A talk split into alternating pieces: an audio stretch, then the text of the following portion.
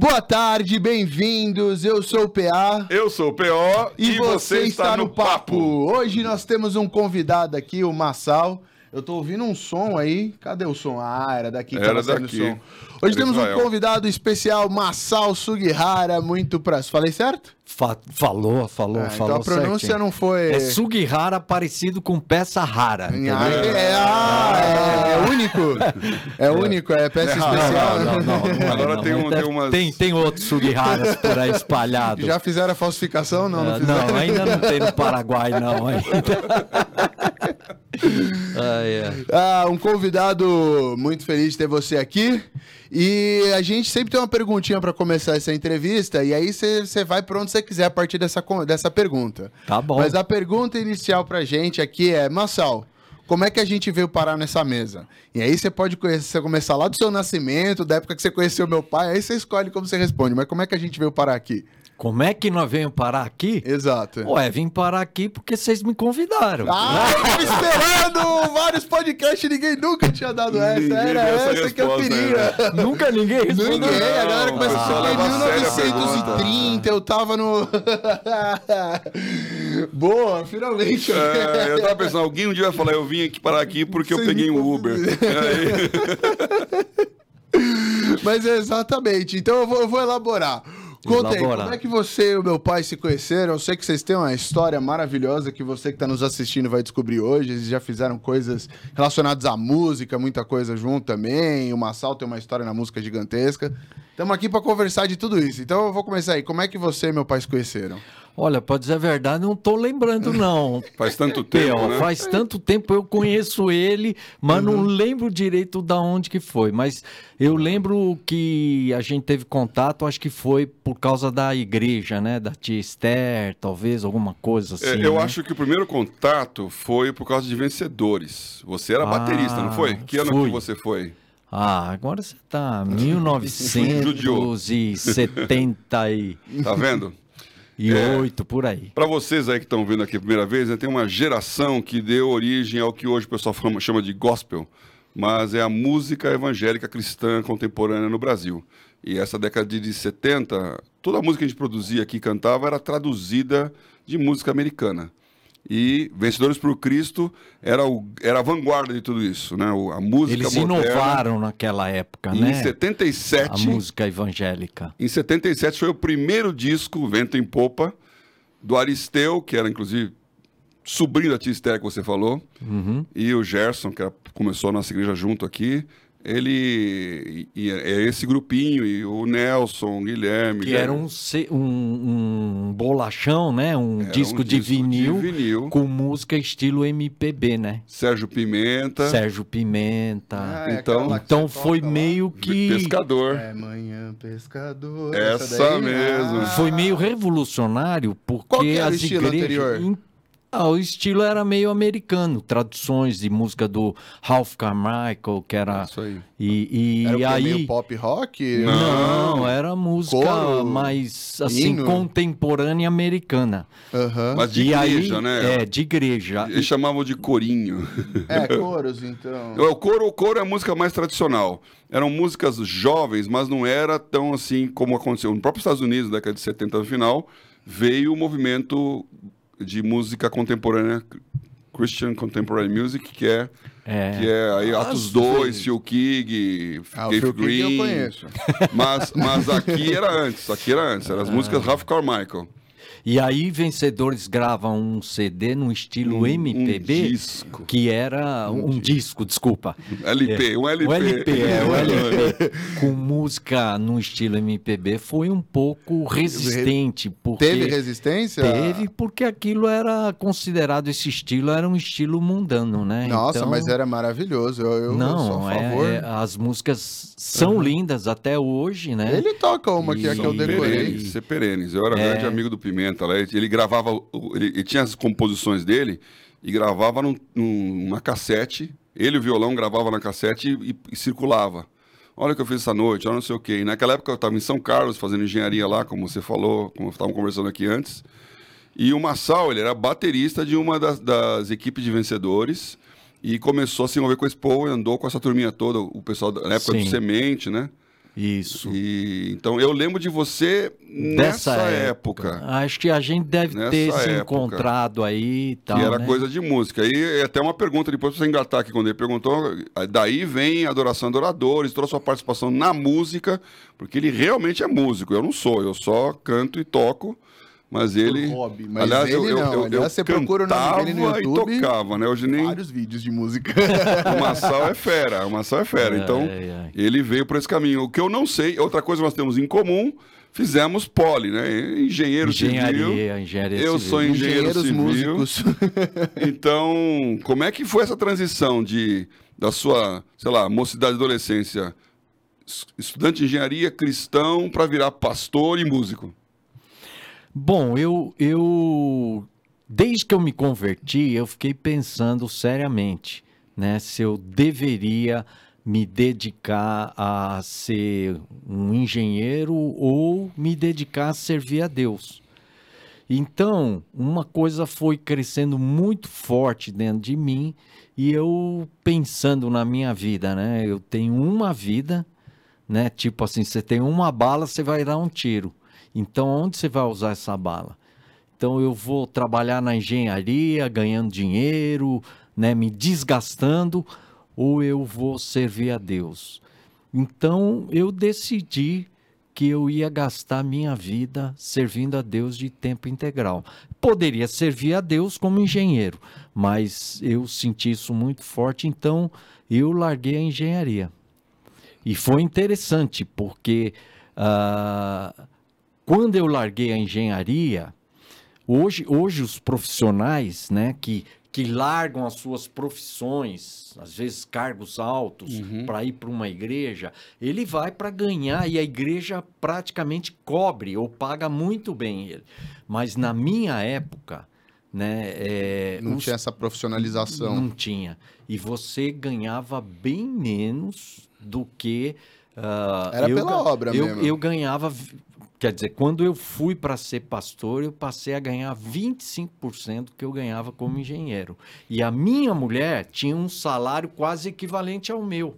Uhum. Então nós perdemos o salário dela e eu passei a ganhar 25%. Mas isso foi uma coisa muito boa, porque uma marca do meu ministério está muito forte essa questão da, de abrir mão das coisas desse mundo. Aliás, eu acho que hoje nós vivemos num mundo extremamente materialista. E eu venho desde a minha época de juventude me desprendendo das coisas materiais. Então, já como é, recém-convertido, já com 20 anos, me converti com 18 anos por aí. Então, com 20 anos, sabe que é um, um jovem de 20 anos ficar dois anos sem comprar roupa, é, é, qualquer coisa para si mesmo. Então, eu lendo livros naquela época, de- aquela época tinha vários livros missionários, né? E eu li uma história do Hudson Taylor, que quando ele se converteu, ele começou a se desprender das coisas materiais. E aquilo me serviu de exemplo. E eu, com 20 anos, comecei a me desprender. Então, quando Nesse sentido de, nesse sentido de abrir mão. Abrir mão. Então, quando eu decidi ser pastor e eu estava casado e passei a ganhar 25% do que eu ganhava, Uhum. então não foi um- uma coisa louca ou estranha. Para algumas pessoas, sim. Mas e na, e na prática? Ficou faltando coisa? Passou algum problema? Porque você sai de um patamar. Às vezes você tem um patamar super alto e aí você sai dele, mas ainda você vive porque você vivia com menos do patamar que você tinha. Mas você passou do mínimo ou você. Não, deu- eu, eu realmente passei muitos anos que eu fui ser pastor lá em Pompeia, na cidade Uhum. de Pompeia, não o bairro de Pompeia. Uma cidade pequena. Então eu passei a viver com dinheiro bem justo mesmo. Bem justo mesmo. Então eu nunca, por exemplo, uma vez fui tirar umas férias, né? Eu fui num encontro, eu tinha o dinheiro só para pôr a gasolina para ir. Na volta eu ia usar o que a gente usava o cheque, né? Uhum. Ia entrar, naquela época não era tanto cartão. Eu ia entrar no, no, No cheque sal- especial. cheque- no cheque especial. Mas na hora que eu tava para ir embora, um amigo veio e falou: Marcelo, você está indo embora? Tô. Ah, tá bom. Me apertou assim e saiu. Quando ele saiu, eu vi assim, senti um negócio. Uhum. Era um dinheiro, acredita? Era o dinheiro da gasolina. Então eu posso dizer, e eu tenho várias experiências na Era isso que eu ia vida, perguntar. que Deus ia me suprindo de forma assim incrível. Então Eu você viveu isso. Você, você tomou essa decisão consciente de diminuir o patamar e vivendo isso, você foi vendo que sempre a conta fechava no zero. Não sobrava, mas não faltava. Sempre Deus foi muito fiel. E isso te incentivou a continuar nesse caminho assim? Olha, a parte financeira nunca foi um problema para mim. Uhum. Sempre vivi com pouco recurso, mas sempre vivi bem. Porque eu não tinha muito gasto, não tinha muita vaidade, não Uhum. tinha. A gente vivia uma vida simples. Mas eh, essa área de finanças, eu posso dizer que na minha vida sempre eu fui muito abençoado. Não porque eu tinha dinheiro, Uhum. mas porque eu pude fazer muita coisa na minha vida sem ter dinheiro. Isso que é bom, né? Uhum. E eu lembro que tinha vezes que eu era convidado para pregar e eu não tinha dinheiro nem para comprar passagem para ir no lugar que eu tinha sido convidado.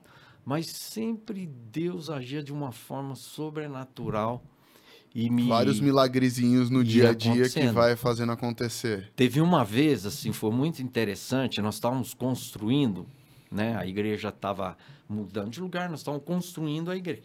A igreja. E aí o pedreiro parou na minha janela e nós começamos a conversar. Eu estava no escritório, ele apareceu na janela, assim, à minha esquerda, e começamos a conversar. E aí ele disse que ele estava passando uma necessidade financeira, ele começou a compartilhar a situação dele. E eu era o pastor lá principal da igreja, eu tinha condição de dar um dinheiro para ele e ir descontando aos poucos. Uhum. A igreja tinha condição de fazer isso. Mas naquela hora Deus falou assim: Massal, é para você dar o dinheiro. E eu senti, aí eu falei para ele: olha, eu sinto de Deus de abençoar a sua vida. E fiz um cheque naquela época, que era um cheque no valor de um salário mínimo. E aquilo ia fazer falta para mim. Uhum. E eu dei o cheque. Aí eu voltei para casa e falei para minha mulher, ó, aconteceu isso, isso, eu dei o cheque. Você tá louco? Vai faltar dinheiro e pá. Você... E a mulher fica preocupada, né? Aí falou assim, ó, não vamos nem discutir agora que eu vou dar um estudo. Aí, e ó, fui embora. Essa é a desculpa pastoral oficial. É, você tem compromisso. e, ó. E aí a minha mulher chateada ligou para a mãe dela, né? Nós lá em Pompeia, a mãe dela morava aqui em São Paulo.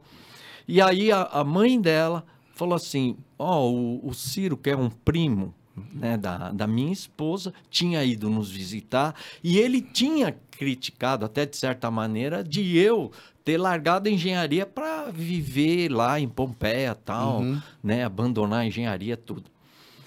Mas ele foi lá e visitou. E aí ele voltou e escreveu uma carta dizendo assim: Poxa, eu vi o quanto que Deus está abençoando vocês, tal, tal. E ele deixou uma oferta. Olha só. Sabe quanto que era o cheque? Era dois salários mínimos. Ó, o dobro. O dobro. Então, quando eu estava ali fazendo o cheque, doando um salário mínimo, eu já sabia que lá em São Paulo tinha Já um- dois. já vinha o dobro. Então, Tremendo, né? eu, eu, eu, assim, eu tenho experiências com Deus de ver Deus suprindo, né, de uma forma tão maravilhosa na minha vida, situações assim. é, Só mais um exemplo, né? Porque Não, eu, à eu acho que, que essa, essa área financeira é uma área que eu acho. Ela pega bem pra todo mundo, né? Eu estava, eu estava organizando um evento lá na Europa, lá na Alemanha, Hum. em Munique. E eu tinha alugado um salão, 12 mil euros, para fazer o evento. E aí, quando eu percebi que não ia dar quantidade de pessoas, eu liguei para o pastor e falei assim: Pastor, o negócio é o seguinte. Vamos cancelar e vamos fazer na sua igreja. A igreja dele cabia 200 a 300 pessoas ali. Falei assim: olha, vamos cancelar porque aí a gente vai na sua igreja e não vamos ter custo, que ele não ia cobrar nada para fazer na igreja dele. E aí falou, Massal, os caras vão cobrar uma multa. Eu falei, mas que, quanto é essa multa? Eu não sei, mas eles vão cobrar uma multa. Mas eu falei, eles não vão cobrar 12 mil euros. Então pode cancelar. E ele cancelou. E aí eu cheguei lá na Alemanha e perguntei para ele, e aí, quanto é que é a multa? Falei, não sei. Daqui a pouco eles vão ligar e Vão se vão pronunciar. e vão dar essa multa aí. E eu fiquei sem saber e correndo o evento. Aí chegou um dia, a- o meu irmão, né, sabendo, aliás, o pastor da igreja veio conversar comigo, vamos orar um pelo outro. Aí eu falei pro pastor ali, né, ele veio orar por mim, falei, ó, tá essa situação, eu tô fazendo esse evento, nem sei quanto que eu tô devendo, né, e eu tô meio preocupado com isso. Aí, vamos orar, vamos orar, oramos. No dia seguinte, de manhã, o meu irmão falou assim: Ah, desculpa, era 18 mil euros o negócio. 18 mil euros. E aí o meu irmão falou assim: Olha, Mansal, os caras deram valor e o pastor não queria falar para você para você não ficar chateado. Eu falei: Não, Tirar sua Fala- espiritualidade. Fa- fala quanto que é o prejuízo aí. 12 mil euros eles me cobraram de multa. E você não pode reclamar. Nossa. 12 mil euros. Quer dizer, mais da metade. E não tinha cláusula nenhuma de multa. Ah, Isso significa. Mas aí você não é obrigado a pagar se não tem cláusula. é o esquema alemão. Não, esquema É o alemão, esquema alemão. filho. Na Alemanha ele falou, é isso aqui, você vai ter que pagar. Aí eu não tinha dinheiro para pagar. O evento estava se pagando. Aí eu, tudo bem, agora eu sei, vamos orar, Deus vai ter que providenciar esse dinheiro. Aí eu cheguei de manhã, a Ana Paula Valadão foi para pregar. E aí ela começou a falar do início do ministério dela, que ela recebeu uma proposta da, da, da, da Som Livre para gravar, ia ganhar assim, um, um- um- Ela poderia, com dinheiro, comprar uma mansão lá em Belo Horizonte, ela falou. Mas ela falou assim que Deus não quis que ela fizesse isso e ela recusou. Mas ela disse que. E ela morava num apartamento pequenininho. E os caras iam dar um dinheiro que ela poderia comprar uma mansão lá em Belo Horizonte. E ela recusou. Três meses depois, uns empresários lá apareceram e falaram assim: Olha, nós queremos dar uma oferta para você. E deram o valor que ela ia ganhar, mais Pelo ou menos. contrato. É. E é, ela comprou uma mansão com esse. Uma mansão não, uma casa Uma grande. casa Casona. boa. É, bem boa ali. E ela estava contando isso e tal. E aí o marido dela, o Gustavo, chegou, foi lá na frente e falou bem assim: Olha, eu não sei o que tá a situação financeira aí do evento, tal, não sei o quê, mas eu queria que a gente desse uma oferta bem caprichada, né, para o Massal aqui para pagar todas as contas, para abençoar o ministério e tal. E abriu uma caixa de violão, aquela caixa alta, não é pequenininha não. Não era flat. É, Não era uma guitarra, era um violão. 12 Abriu aquilo cordas. lá e a turma começou a trazer e aquela caixa ficou lotada de dinheiro. Aí eu tô lá, e- aí o pastor veio, me abraçou, e nós pulamos de alegria tal, né? Deus respondeu, tá? Deus está respondendo tal. E aí eu vi uma pessoa ajoelhada orando. Você deu esse dinheiro também.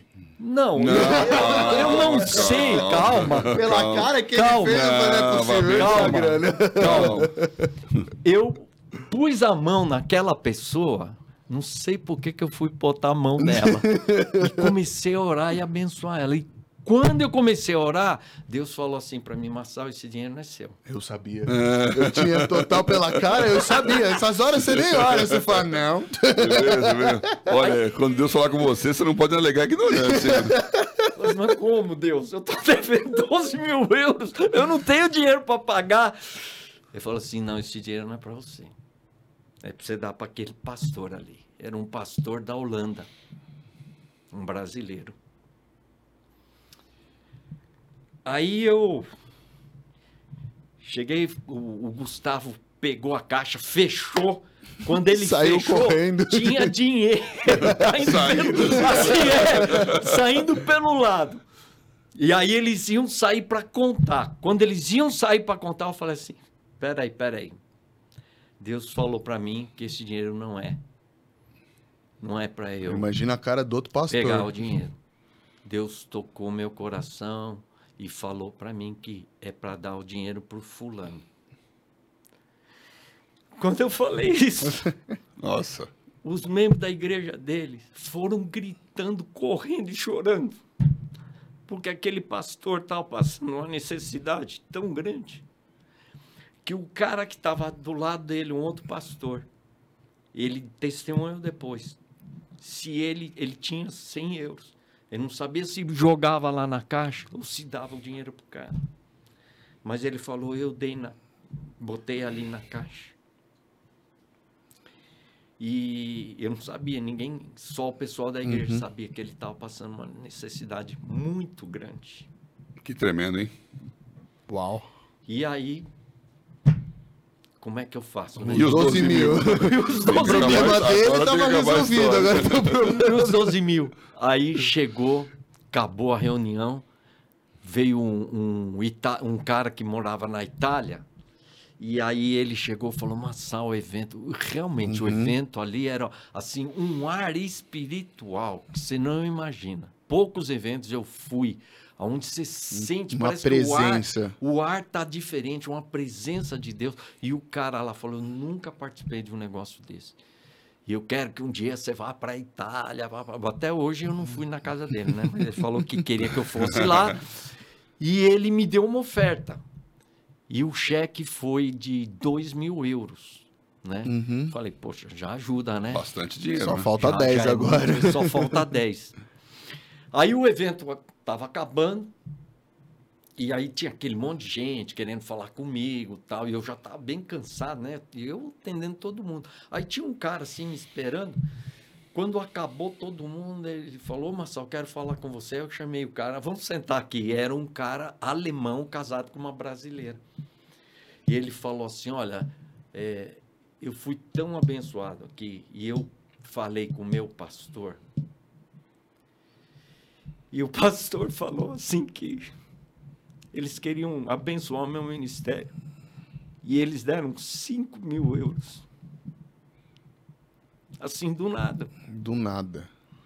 É, só para ter uma noçãozinha, né? 5 mil euros hoje é mais do que 30 mil reais, né? 5 É. mil euros. O cara chegou. Aí, o que ele devia Já deu 60 7, mil. 7 mil euros. Já passou da metade. E aí, quando eu tava indo embora, né, já acabou o evento, tudo e tal, tinha um jogador que tinha ido no evento, Uhum. né? Pode O revelar Cacau. nomes. Não, o Cacau. Cacau. Cacau, Cacau, quero honrar na ele. Alemanha. É. Cacau.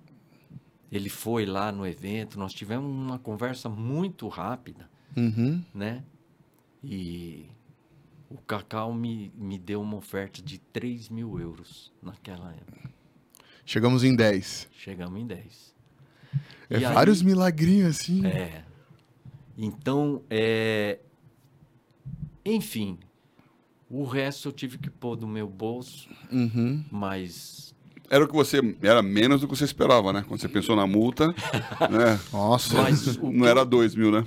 que eu quero, quero dizer assim, né? Você vê como é que Deus prova o nosso coração.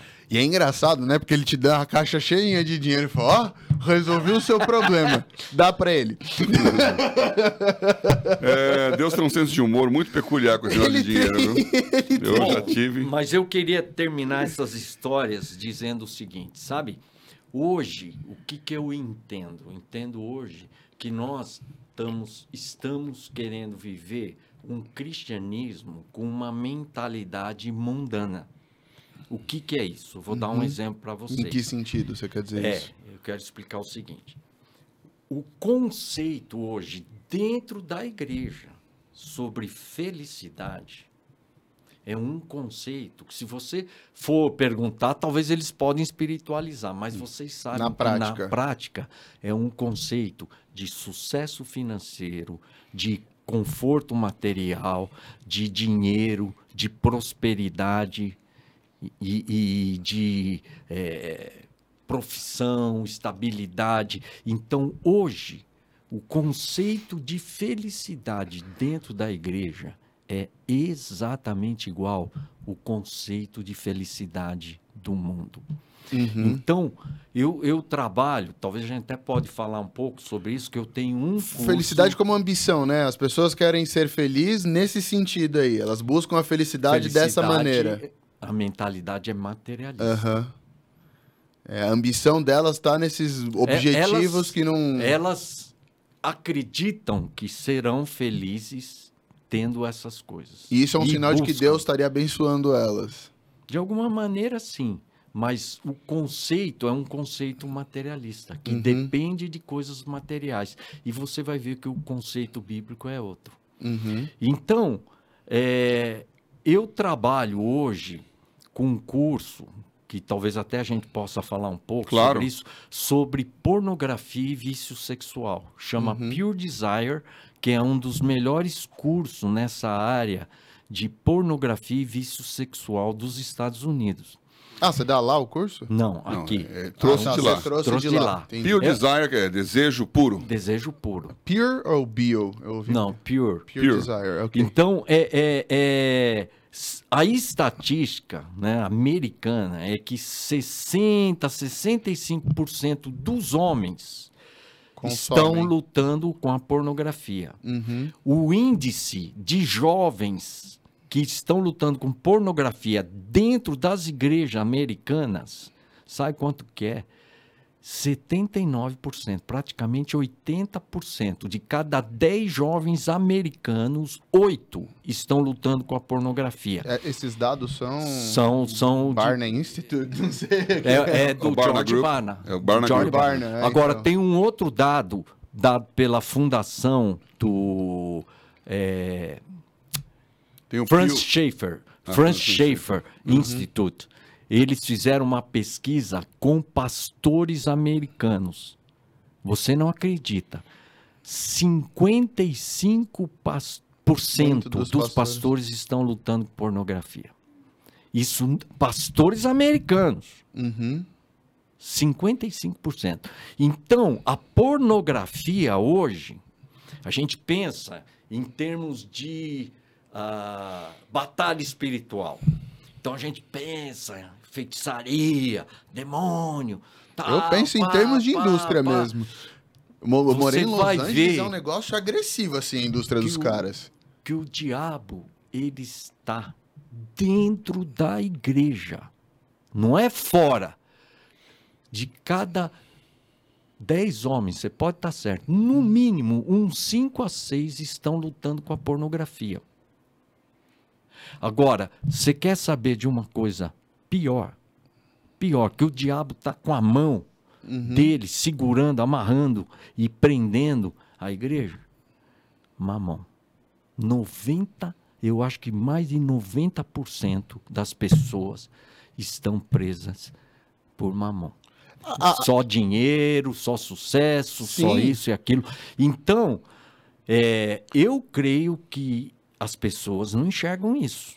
Uhum. Mas mamão, ele está reinando, está controlando, está segurando a igreja, escravizando as pessoas. Não é só a igreja. É tipo, eu vejo que isso é a sociedade, e aí os cristãos certeza. deviam conseguir se desviar disso, mas a, a, a realidade lá de fora se impõe tão pesado que até isso vai levando as pessoas a essa necessidade, porque começa com o desespero de não ter, né? Ah, eu preciso de dinheiro para viver. Aí quando começa a ter, começa a transformar também a cabeça, mais do que eu preciso. O, o- o engraçado é que o assunto da semana passada foi esse aqui no podcast.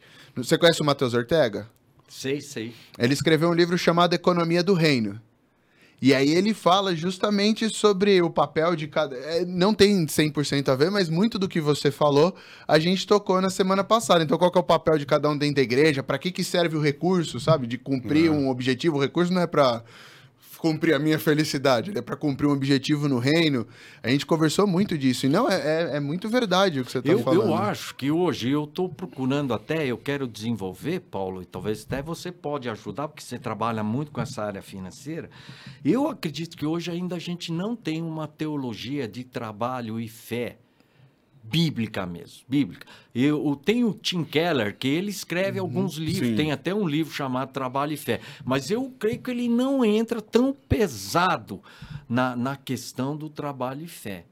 Então, eu tenho uma visão que eu acho que é, é, precisa ser resgatada, uma visão bíblica sobre trabalho e fé. Você teria um insight sobre qual que seria a sua opinião dessa visão bíblica? Por exemplo, você pegar 10 pessoas, 10 pessoas, é, na verdade teria que explicar melhor, mas É, eu vou dar mas um a gente pequeno- tem tempo aqui, viu? Fica É. tranquilo.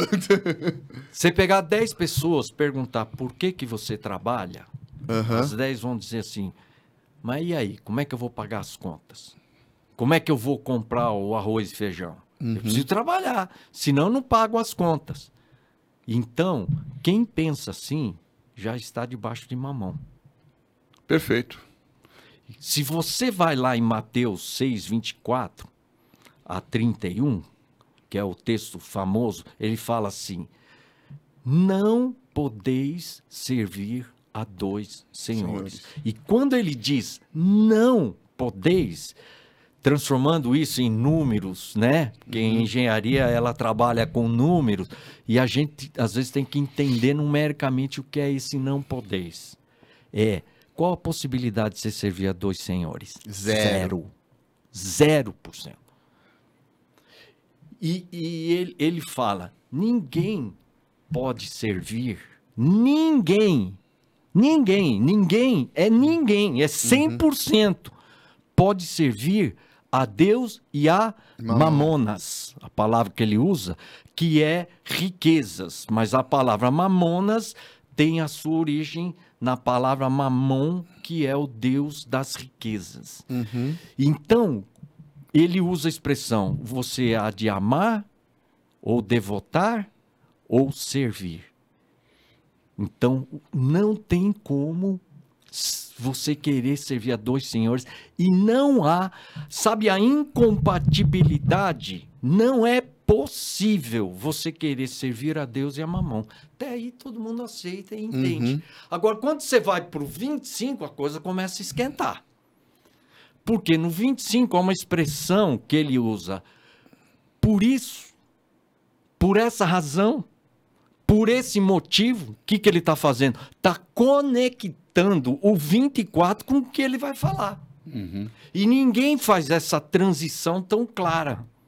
Então, ele está conectando o não podeis servir a dois senhores, não podeis servir a Deus. E aí ele fala, por isso, por essa razão, por esse motivo, eu vou traduzir né, a ideia. Se você se preocupar com as coisas básicas, ficar ansioso com que comer, beber, vestir, você já se colocou debaixo de mamão. E aí, ele vai desenvolver esse tema, que é importante. Nós temos tempo? Então, é o, o o assunto. objetivo aqui é justamente poder desenvolver, fazer perguntas. Eu tava com medo que você não ia fechar o parênteses, mas você fechou o parênteses. Agora você explicou por que que uma pessoa que entra com a vida nesse, nessa mentalidade de eu preciso trabalhar para pagar as contas, porque senão o que, que eu faço? Agora você, você deu a conclusão do porquê que isso já é, É, eu servir tô mamão. dando uma visão bíblica. né? Aham, do porquê isso já é servir mamão. Agora, você tem que entender o resto. Então ele fala: se você ficar preocupado, por quê? Que você está preocupado com comer, beber e vestir, o que você precisa? De dinheiro. Uhum. E isso te coloca debaixo de uma mão. Aí ele vai dar o exemplo. Olha a árvore do céu. Olha os lírios no tal, campo. Não armazena, tal. Aí todo mundo fala assim, ah, eu vou agora viver que nem um passarinho. Ou viver de fotossíntese. é, é, piando e tal. Então, o- o- o- as pessoas entendem errado. O Uhum. que Jesus está dizendo aqui, eu vou usar numa expressão mais popular, Analogia. é. talvez. O, o que Jesus está fazendo, ele está dizendo o seguinte: olha o passarinho, que é um tremendo de um vagabundo, que não faz nada, um boa vida. Pera, ele espalha que- sementes pelo que ele mundo. não planta, não, não colhe, não semeia. E Deus sustenta ele. Vocês valem muito mais. Quer dizer, se um, um, um animalzinho desse, Aham. que não tem valor, que não faz nada, né? Deus a sustenta. Deus segura, como é que vai fazer com você, né? Vocês valem muito mais. Então, o primeiro ponto é esse, Aham. que Deus, ele vai nos sustentar. Se É, ele sustenta, então essa é a ideia. Ele não está falando de não trabalhar. Ele está falando, está fazendo uma comparação e dizendo o quanto que você é precioso e que se ele sustenta um passarinho ou Vai- ele veste uma erva do campo que está lá um dia, outro dia já não está mais, quanto mais nós. E aí ele usa uma expressão assim: homens de pequena fé. Por quê? Porque ele chama a gente de incrédulo. Porque a gente não crê que Deus pode nos sustentar. Então, esse é o primeiro ponto. Você tem que crer que é Deus quem nos sustenta. Isso é a base que o texto nos coloca.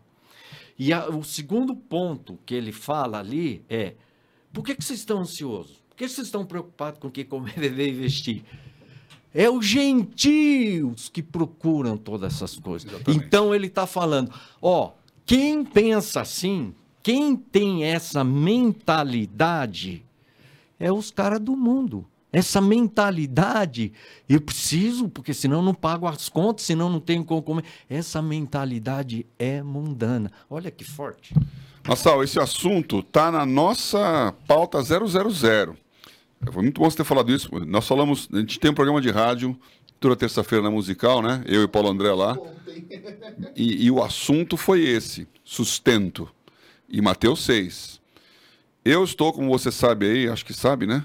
Eu estou de presidente do TELA, Instituto TELA, que é Tecnologia, Empreendedorismo, Liderança e Ação, que é justamente para falar sobre mordomia financeira.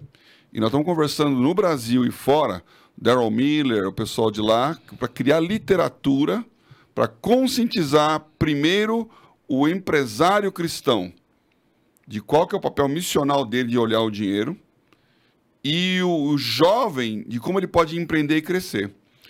E aí, uma coisa que eu sempre ouvi, né? Depois eu comecei a ficar pensando melhor essa teologia aí, porque a gente ouve muito que o capitalismo está ligado com, com o protestantismo, Do resultado. porque o Max Weber, né? E, e, então a- na Igreja Católica ah, você vai para o céu e, e não tem que ganhar dinheiro, usura. E o protestante a bênção é ficar rico. Então quanto mais rico, mais abençoado.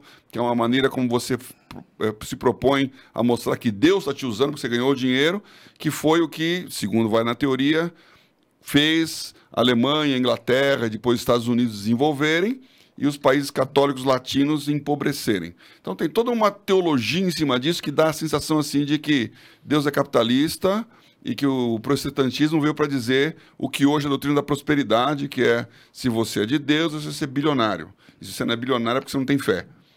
E aí, você tem quando você começa a olhar como aconteceu mesmo naquela época, com o Lutero, né? 1517, é um contexto em que a Igreja Católica estava arrecadando dinheiro para poder construir a Catedral de São Pedro. É um contexto que eles estavam vendendo né? indulgência.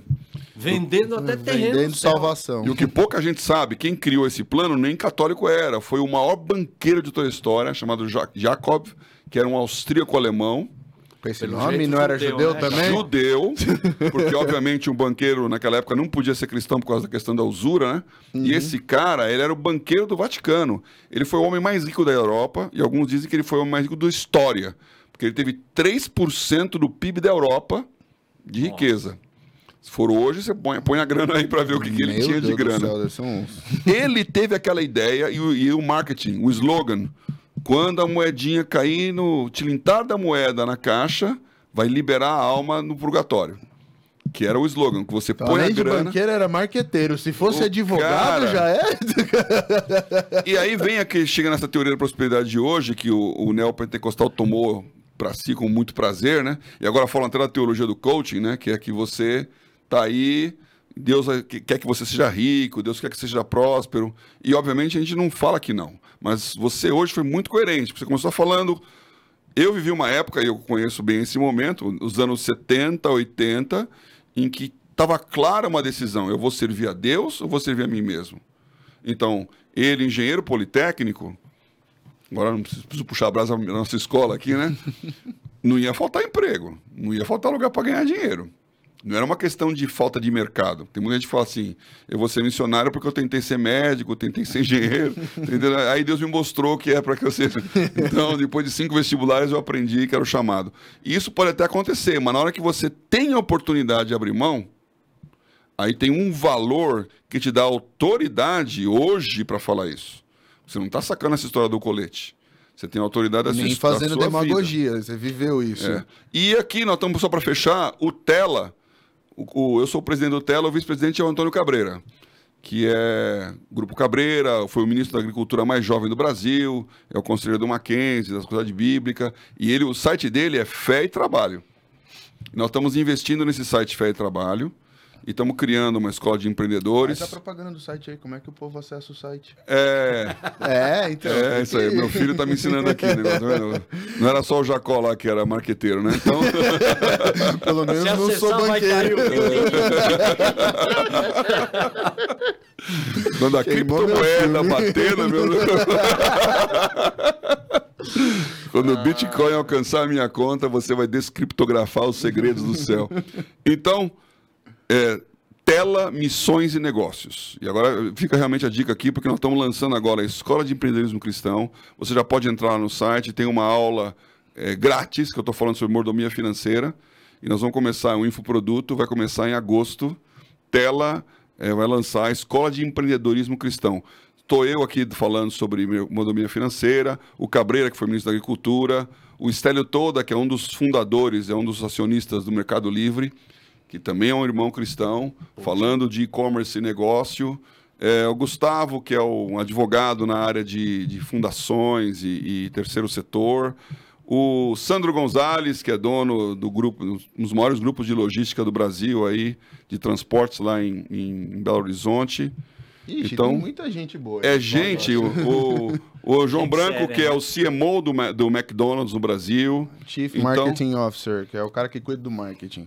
Quer dizer, é gente que está vivendo os dois lados da história e está falando assim, o que, que é cristianismo, o que, que é missão, o que, que é dinheiro.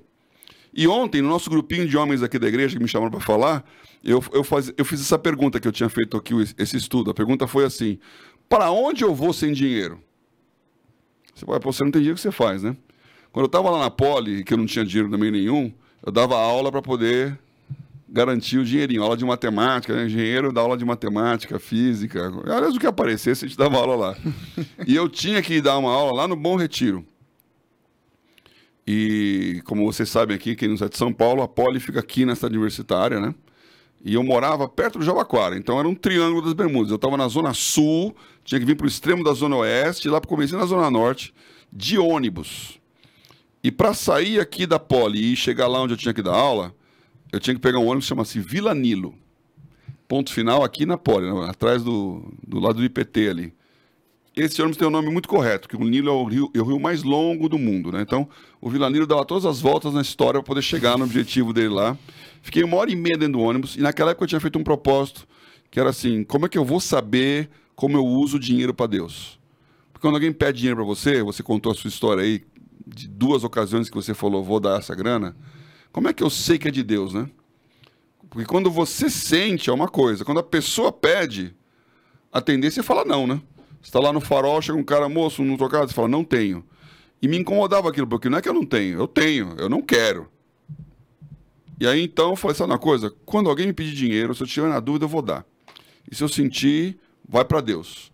Se não for de Deus, aprendi a lição. Tava com isso na cabeça, desci do ônibus, fui lá dar a minha aula. Veio um cara e passou ali, é, metrô Tiradentes, em São Paulo. Aí, moço, preciso de um dinheiro para comprar passagem aqui, não tenho dinheiro nenhum tal.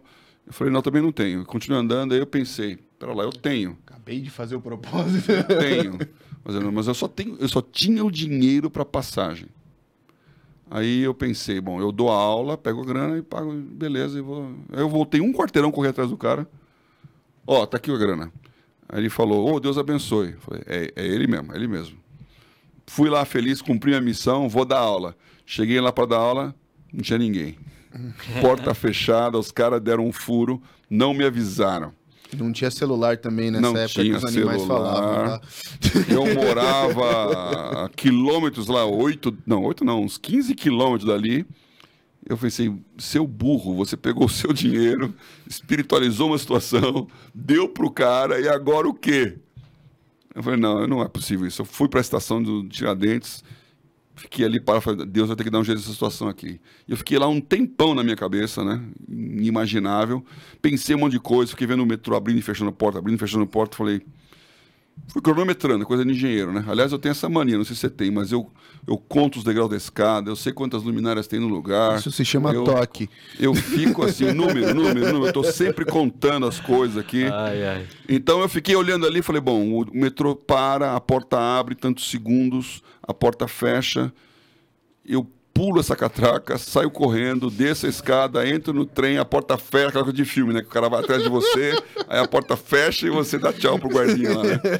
Eu fiquei contando, falei, agora. Aí eu fiquei contando, contando, contando. Puxa, daria. Aí depois de uns 15 minutos fazendo conta, falei, eu vou pular essa catraca. Naquela época eu conseguia pular a catraca. Ai, ai. Aí eu falei, não, vai ficar muito ruim contar esse testemunho para uma sala depois. Eu vou ficar aqui mais um pouquinho. Aí, tô lá assim, Deus, uma ajuda. E aí então, tapinha nas costas, um irmão da igreja. Paulo, o que você está fazendo aí? Eu falei, tô te esperando. e você tá atrasado. Tá 15 minutos atrasado. Era uma meia hora atrasado ali. Aí eu falei, ó, eu vim aqui e tal. Não, claro, claro, paguei a passagem. Ele me pagou, eu entrei. E aí foi a minha lição. Porque eu sentei naquele vagão, indo para casa, não tinha dado minha aula, uma hora e meia de ônibus, sem um centavo na carteira, e com a sensação, Deus está me cuidando. Quando eu precisei, Deus apareceu. Tudo deu errado e você ainda tava... E eu, e eu percebi aquilo, que se eu não tivesse dado aquela grana, eu ia estar naquele mesmo lugar, na mesma posição sem dinheiro, Reclamando. reclamando da vida. Que eu fui dar uma aula, o cara furou, que eu tive que pegar um ônibus, que a minha vida, tô sem grana nenhuma. Então eu aprendi, não é o quanto você tem, é, o como você olha a situação. É Deus está lá ou não. Então eu fiz essa pergunta para os homens da igreja ontem. Para onde eu vou sem dinheiro? Para o céu. O céu é o lugar que você vai sem dinheiro, porque caixão não tem gaveta, né? Então a pergunta é: o que, que eu faço com o dinheiro? Pra que que ele serve, né? E nós estamos criando esses estudos de mordomia financeira, vai ter vários aqui. Hoje eu vou gravar um- a chamada para esse negócio. Está convidado, está convidado, porque é um movimento para a gente pegar a igreja brasileira e falar justamente isso: cuidado com essa prosperidade. Porque nós achamos que o Brasil está no momento. Eu envolvi mercado financeiro muitos anos, né? E, e esse negócio de BRICS, né? Eu conheci o cara que inventou o termo, é o Jim O'Neill, o estrategista se- chefe na época da Goldman, na, lá em Londres. Depois ele foi presidente da Goldman na Inglaterra. E ele criou essa. Ele é um economista que criou esse conceito dos BRICS, que eram as economias emergentes no ano 2000. E a gente dava palestra junto por aí, lá em 2010, 2012. E eu falei, Jim, você criou um monstro. Porque agora tem o Banco dos BRICS, é um movimento de terceira via, é contra os, as- primeiro mundo. Pra quem não sabe, os BRICS é Brasil, Rússia, Índia, China e South Africa. É, botaram S de South Africa só para criar o, o- África do Sul, tá? South é- Africa. Então, isso tem um banco de desenvolvimento dos BRICS, os presidentes se reúnem, rotação para os países, e o Brasil, Rússia, Índia, China e África do Sul fazem parte desse grupo, que são as economias emergentes do mundo lá em 2000. E, e aí eu falei, você criou um monstro, porque qual que é a correlação, qual que é a unidade entre Brasil, Rússia, Índia, China? O que, que nós temos em comum? O Brasil não é comparável a esses países. O Brasil é comparável aos Estados Unidos há 100 anos atrás. Nós somos um país agrícola, de grande extensão territorial, com uma geração que está enriquecendo, que está ganhando dinheiro na industrialização e no serviço, e com uma mentalidade, com uma sociedade, com uma cosmovisão cristã, judaico-cristã. Ocidental, é. Ocidental e judaico-cristã, que não é o caso de China, Índia São todos orientais. é orientais e mesmo a Rússia com uma, uma outra matriz. Então, A Rússia também é oriental, na minha visão de mundo. é mais oriental do que ocidental, né? O Moscou, Moscou não vai gostar dessa história. Mas- depois que eu conheci alguns russos pessoalmente, eles são orientais. eles não pensam que é nem o Ocidente, não. É, Os que pensam desorientados. e aí, qual que é a nossa oportunidade? Porque há cento e poucos anos atrás, o cristianismo americano, a cosmovisão cristã, fez com que esses homens como Colgate, que os americanos chamam de Colgate, né? O Kellogg's, o próprio Rockefeller, que era professor de escola dominical da igreja até morrer, eles ganharam dinheiro e entenderam que aquele dinheiro não era para eles, aquele dinheiro era para uma causa. Então, toda a nossa evangelização da América Latina, da Europa, da Ásia, África, missionário americano, sustentada por essas pessoas. Eu já perguntei até para o reitor do Mackenzie, quem foi Mackenzie, né? Quem é esse cara? É um pastor, é um missionário? Mackenzie é um cara que nunca pôs os pés no Brasil. É um cristão presbiteriano americano que leu um assunto sobre o Brasil lá 150 anos atrás, ficou impactado por Deus e Deus falou para ele: o seu dinheiro vai para o Brasil. E ele colocou toda a herança dele, doação, para fazer uma escola de engenharia no Brasil e comprar naquela área toda no Mackenzie aqui na, na Consolação com a grana dele lá. Então, nós temos a chance de enriquecer uma geração, mas que ela vai entender que o dinheiro não vai para o céu. Então, Aí vem tudo que você falou de mamon, que é perfeito, do amor às riquezas, que é a raiz de todos os males. E o que eu falo aqui, que é, vai ser o nosso grupo, o nosso plano de leitura, né? Uhum. né? Que é, é Provérbios 22, 7. O que toma emprestado é servo do que empresta. Então, se o seu modelo de vida é consumo, você vai gastar e se endividar e ficar prisioneiro. E aí então você está servindo dinheiro, porque você não usa o dinheiro para o que você quer. Ele te usa porque você tem que ter as coisas, você está intoxicado e viciado naquilo, e o dinheiro é o Deus que você precisa servir para poder receber as coisas. E a pergunta que todo mundo, inclusive da curso, fala é como fazer o dinheiro trabalhar para você e não você, você trabalhar, trabalhar por dinheiro. dinheiro. E a primeira coisa é não ser servo.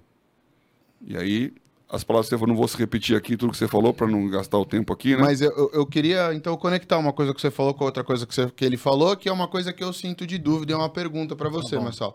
Você falou, por exemplo, então, que a, aquela pessoa que não tem dinheiro e vira para você e fala: Nossa, eu preciso, mas como, pastor? Eu preciso trabalhar para pagar as contas, porque senão eu não vivo. É uma mentalidade errada. Mas e aí a pessoa que cresce com essa mentalidade, dá certo e fica rica com essa mentalidade, é o que eu vejo onde está o outro erro que a gente tem mais facilidade de, de, de, de, apontar. Que é a pessoa que juntou e aí ela não põe de volta na sociedade, ela não põe de volta na base, ela não tem essa mentalidade de eu vou usar então a distribuição de recursos, que os recursos que eu juntei para distribuir, para gerar mais coisas. Muitas vezes eu vejo que a justificativa é o medo. Ai, mas se eu fizer isso eu vou ficar sem. E aí parece ser a mesma causa do medo do que não tem, que se eu não trabalhar eu vou ficar sem, o que fala, né? Mas se eu der o que eu tenho, eu fico sem. E os dois têm a mesma raiz nesse medo aí de tipo, eu não confio o suficiente que Deus vai me segurar. Então, eu vou manter o meu Deus em dólares aqui. como, como é que fala para falar com esse público também que deu certo, que eles precisam botar o dinheiro lá embaixo, não só porque é uma coisa cristã de fazer, mas é uma coisa democrática de se fazer. Sem isso, a democracia não se sustenta em pé, na minha opinião, até pensando grande. Se, se quem tá em cima o, não, não... Alguns pontos, eu acho, viu, Paulo? Paulo. PO PA. Paulo. Tá aqui, ó, PA, PO. Papo, né? Exato. É, eu acho, primeira coisa, eu, eu pessoalmente não creio que Deus precisa do dinheiro de ninguém. Não precisa mesmo. Então, as pessoas acham que eu vou trabalhar, vou ganhar dinheiro para investir no reino. Né? Tipo assim, eu vou ajudar o reino. Não. Deus não precisa do dinheiro de ninguém. Esse é o primeiro ponto. Se você achar que você tem que pegar dinheiro, que você só faz coisa com dinheiro, é... aí você entra debaixo de mamão. Por quê? Você precisa de dinheiro para é. fazer a obra de Deus. Uhum. Vou dar um exemplo. Eu estava um dia dirigindo o culto, a igreja estava cheia, mas era uma igreja pequena. E o louvor estava bem abarrotado, assim, o louvor estava bem ungido, né? Uhum. E aí, sabe aquele louvor, aquela unção, aquela presença de Deus? Aí eu já entrei direto, acabou o louvor, já entrei direto. E mudei até a mensagem, comecei uhum. a falar e tal. E a mulher que recolhe a oferta veio com a caixinha da oferta e falou: Pastor, não esquece das ofertas e dos dízimos porque nós não tínhamos recolhido oferta. Era o começo do mês, ia entrar em torno de dois mil reais. Eu olhei para aquela caixa assim e eu pá, bati nela e ela caiu e pó! De madeira a tampa ecoou na igreja. Aí eu falei assim: hoje nós não vamos recolher dízimos e ofertas. Porque eu quero que vocês saibam de uma coisa. Essa igreja não depende de dízimos e ofertas.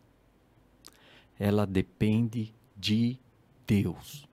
Ponto. Se eu, pastor Massal, acreditar que a igreja precisa de dízimos e ofertas, o que, que vai acontecer? Você vai precisar, você vai se tornar diferente, você vai servir o dinheiro que você precisa. Você está entendendo a Concordo. mentalidade? É. Então, nós achamos que nós precisamos, que temos. Então, essa é a mentalidade dos pastores. E aí, o que, que eles acabam fazendo? Se colocando debaixo de uma mão. É. E o que aconteceu? Não tivemos oferta nenhuma. Zero, zero, zero aquele dia. E ia entrar em torno de 2 mil, e naquela época, 2 mil ia fazer muita falta para nós na igreja. Uhum. Eu comecei um trabalho aqui em Alphaville, de manhã, era o culto à noite, e teve umas cinco, seis pessoas que vieram para esse culto nesse domingo de manhã. E veio um visitante. No dia seguinte, o cara que recolhia oferta, controlava as finanças, me ligou e falou: Pastor, veio um visitante e ele deixou um cheque de oferta. Falei: Quanto que é? Dois mil reais.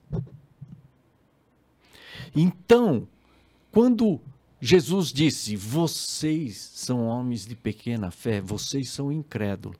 E quando ele diz: Como que eu vou pagar as contas? Como que eu vou comer, beber e tal, tal, tal? Ele falou assim: Isso é os gentios, é os gentios que pensam. Isso é uma mentalidade mundana. E o que, que ele fala? Ele diz o seguinte: em primeiro lugar, em primeiro lugar, é o reino, é a sua justiça, é a sua glória. Então, seja o que você vai fazer, a sua motivação não é você, porque eu acredito que muito desses empresários, é, primeiro é a tranquilidade e a segurança dele e da família dele. E aí, o, o segundo É o é, reino. é- e, e aqui não, é em primeiro lugar. Uhum. Tem que ser o reino de Deus. Bom, eu tenho vários estudos aí. É bom isso. Eu tenho, tenho outros estudos, vamos falar, mas essa questão, por exemplo, você volta nesse texto da Mateus 6, de 24 a 31, você volta para Mateus 6, 11, a oração do Pai Nosso. E ele diz lá: dá-nos o pão de cada dia. Bom, alguns espiritualizam isso, dizendo que é o pão espiritual, tal. Mas Talvez é bem provável. pão, pão mesmo. É pão, pão. Agora a pergunta é: por que, que você vai orar? Jesus está ensinando a você pedir o pão de cada dia. Vai trabalhar. Para de pedir, né? Para de pedir isso. Aí é sua responsabilidade. Não. Eu vou te dar o pão todo dia. É eu que te sustento. Se eu sustento aquele passarinho que ninguém dá valor, né? Tem um outro texto que não dá um asse por ele, quer dizer, um centavo por um passarinho, quanto mais vocês. Então, é, eu creio que nós estamos vivendo cristianismo com uma mentalidade mundana. Quando eu falo mundana, você vai para João, e João fala muito sobre amor. João 2, de 15 a 17. Ele diz assim: Não ameis o mundo, nem as coisas que há no mundo. Né? E ele fala que se você amar o mundo, o amor do Pai não está em você. E aí diz: tudo que há no mundo é concupiscência da carne, concupiscência dos olhos e soberba da vida. Então, é, eu tenho um estudo que, na verdade, eu levo, faço com pastores, eu gasto aí duas semanas para passar esse estudo. Mas a ideia sucinta e importante, primeira coisa que você tem que entender aqui, a- esse texto que eu estou falando, o tema principal, sabe qual que é? É amor. Ele está falando de amor. E não tem como amar a Deus e, E amar o mundo. Aí volta no primeiro que você falou. Volta lá. Você está entendendo a Hum. coerência da palavra de Deus? Uhum. E aqui o mundo, ele chama de sistema. Na verdade, o mundo pode ser o material físico, o mundo pode se referir a pessoas, todo Uhum. mundo se referindo às pessoas, e o mundo como um sistema. E aqui João, ele está falando do mundo como um sistema. Então, tudo que você olha aqui, Essa, essa é câmera aqui, ó. Olha ali pra você olhar no fundo do tudo olho. que você olha à sua volta aí, ou você está olhando aqui, faz parte de um sistema. E é um sistema demoníaco. E diz assim: que o príncipe desse mundo, então o príncipe se refere a uma autoridade que governa, que exerce autoridade, que exerce domínio. Então, o que, que a gente tem que entender? Que tudo que está no mundo, por isso que ele diz: não ameis o mundo e tudo que nele há. Porque tudo está debaixo de um sistema. Então você olha a política, olha a, a profissão, a arte, todas essas coisas. Por exemplo, o dinheiro. Eu ensinava assim: que o dinheiro é neutro né? Mas depois que eu comecei a estudar esse texto, eu entendi o seguinte, que o dinheiro, a matéria física é neutra, mas o dinheiro não é neutro não. O, que ele carrega junto, né? O dinheiro, por trás do dinheiro está um sistema que vai Sim, te corromper. não. E a aí gente fala sobre isso aqui, é o sistema de confiança, toda- né? Todas vale. as profissões, todas as profissões. Por exemplo, você vê a medicina, é uma profissão nobre. Mas Uhum. o que, que acontece? A profissão em si ela é neutra, mas ela faz parte de um sistema. E quem exerce, seja o que profissão for, ele está sujeito a esse sistema e você se torna corruptível. Então, quando você fala de medicina, você vai exercer, você vai lembrar de uma coisa: você está lutando com uma coisa, está dentro de um sistema. E esse, e esse, essa profissão tão nobre, se você não tomar cuidado, ela te corrompe. Seja advogado, seja engenheiro, seja, Seja qualquer, médico, qualquer coisa. Então, quando você entende como funciona esse sistema, você vai entender uma coisa. Quando ele fala de amor, amar a Deus e amar o mundo, a gente pensa no amor romântico, no amor sentimento. Mas o que, que ele fala? Tudo que há no mundo. O que, que há no mundo? Concupiscência da carne, concupiscência dos olhos e a soberba da vida. Então, o amor, na verdade, é essa con concupiscência. Entendeu? Por exemplo, os olhos, eu tenho até um estudo sobre isso. Os olhos não são neutros. Há uma concupiscência, ele chama concupiscência dos olhos. Então, seus olhos são corruptíveis. Te levam a uma corrupção. Então, eu, eu, eu, eu vejo que muito da nossa vida, se você analisar, nós aqui, nós temos que nos questionar, nós estamos andando muito mais na concupiscência da carne, na concupiscência dos olhos e na soberba da vida. E isso é amar o mundo. E se você ama o mundo, é impossível, não tem, Como você amar a Deus. é 0%. O amor de Deus não vai estar em você. E o que, que é mais fácil, então? Deixar de amar o mundo ou começar a amar a Deus e aí o mundo vai embora? Aí depois é um outro estudo, mas eu vou te dizer, por isso é a importância de entender o processo da cruz. Jesus, quando ele começa o chamado dele para ser discípulo, ele começa com a questão fundamental: morre você, negue o seu eu, tome a sua cruz. E aí ele explica por quê, por que isso? Porque se você não morrer, se você quiser viver, você tem que morrer. Porque se você quiser curtir a vida, tá, tá, tá, você vai morrer. E esse morrer e viver, sabe o que tem a ver? Tem a ver com o mundo, porque ele fala que importa você ganhar o mundo inteiro e perder a sua alma. Então, o processo é, você tem que entender que quando Jesus falou isso, é porque a única possibilidade que exige você amar a Deus, de amar o próximo, de verdade, para valer, é se você começar esse processo de morte do eu, de tomar a cruz. O eu pode ser o ego ou vai além é, do ego? É o eu, o ego é a soberba da vida, uhum. tem a ver com essa concupiscência da carne, dos outros, estão tudo entrelaçados. Os seus sonhos entrariam nesse ego? Ah, com certeza.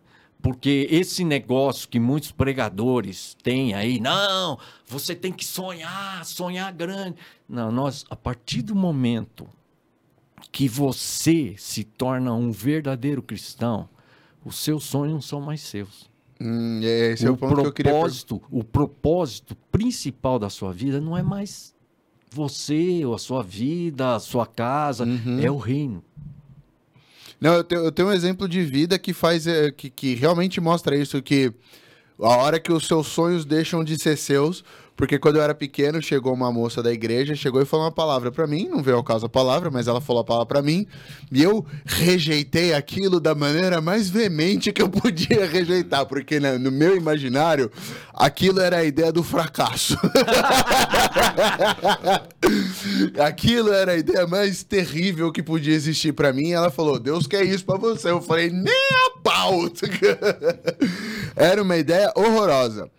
Isso eu tinha 13, 14, alguma coisa assim. Passam-se os tempos, eu tô né, no processo de escolher faculdade, queria economia, queria outra coisa, eu escolho uma faculdade, sem pensar, que tem total a ver com aquilo que a mulher tinha falado. Escolhi a faculdade, não pensei nisso, fui fazer a faculdade, fui fazer a faculdade, saí de lá, fui trabalhar com uma coisa que eu achei que eu ia gostar, não gostei comecei a trabalhar com outras coisas que tinham muito mais a ver com o que essa mulher tinha falado. Gostei. E aí eu percebi que em alguma hora, durante esse processo de amadurecimento, aquele sonho se tornou meu. Aquele sonho que aquela, aquela se tornou algo que eu queria. Então passou, começou o processo com eu odiando aquela perspectiva daquilo que falou. Passam-se uma década, que eu não sou tão velho assim também. Passa-se uma década, aquela perspectiva que possivelmente é o que Deus queria para mim, se tornou algo que eu queria para mim também. E aí as coisas começaram a dar muito mais certo. E aí, posso continuar ou você quer fazer pode, uma interlocução não, aqui? Maravilhoso de ouvir não, isso. Não, você não pode. e aí, vindo pra cá, eu posso dizer que recentemente estou vivendo uma época semi-milagrosa da minha vida. Eu nunca gosto de falar em absolutos, por isso o semi. Mas eu vejo milagres acontecendo no dia a dia. É, não sei porquê, nem sabia que esse ia ser o assunto, afinal aqui não tem pauta, né? A gente não combinou isso antes. É, eu vim pensando de coisas que estavam acontecendo no trabalho, eu vim pensando assim, nossa, a gente nunca consegue garantir o resultado, né? A gente só consegue garantir o esforço. Quem garante o resultado é Deus. Então, e isso foi muito de encontro com o que você falou, porque isso também tem o lado que você tem que pôr o seu esforço, mas também te tira aquele desespero de aí se não der certo. Vai dar certo aquilo que Deus quer que dê certo. Porque se você pôs o esforço no sentido do que Deus queria, o resultado ele vai trazer. Uhum. E eu acho que isso funciona muito bem nessa hora da pergunta, ah, não vou ter dinheiro para pagar as contas. Faz o seu esforço. Faz aquilo que você tem que fazer. Que se você estiver fazendo o que Deus pediu para você fazer, as coisas têm um jeito de ser milagroso, de dar certo. E eu vejo isso acontecendo. A alguns anos atrás eu falei, você fala absurdos.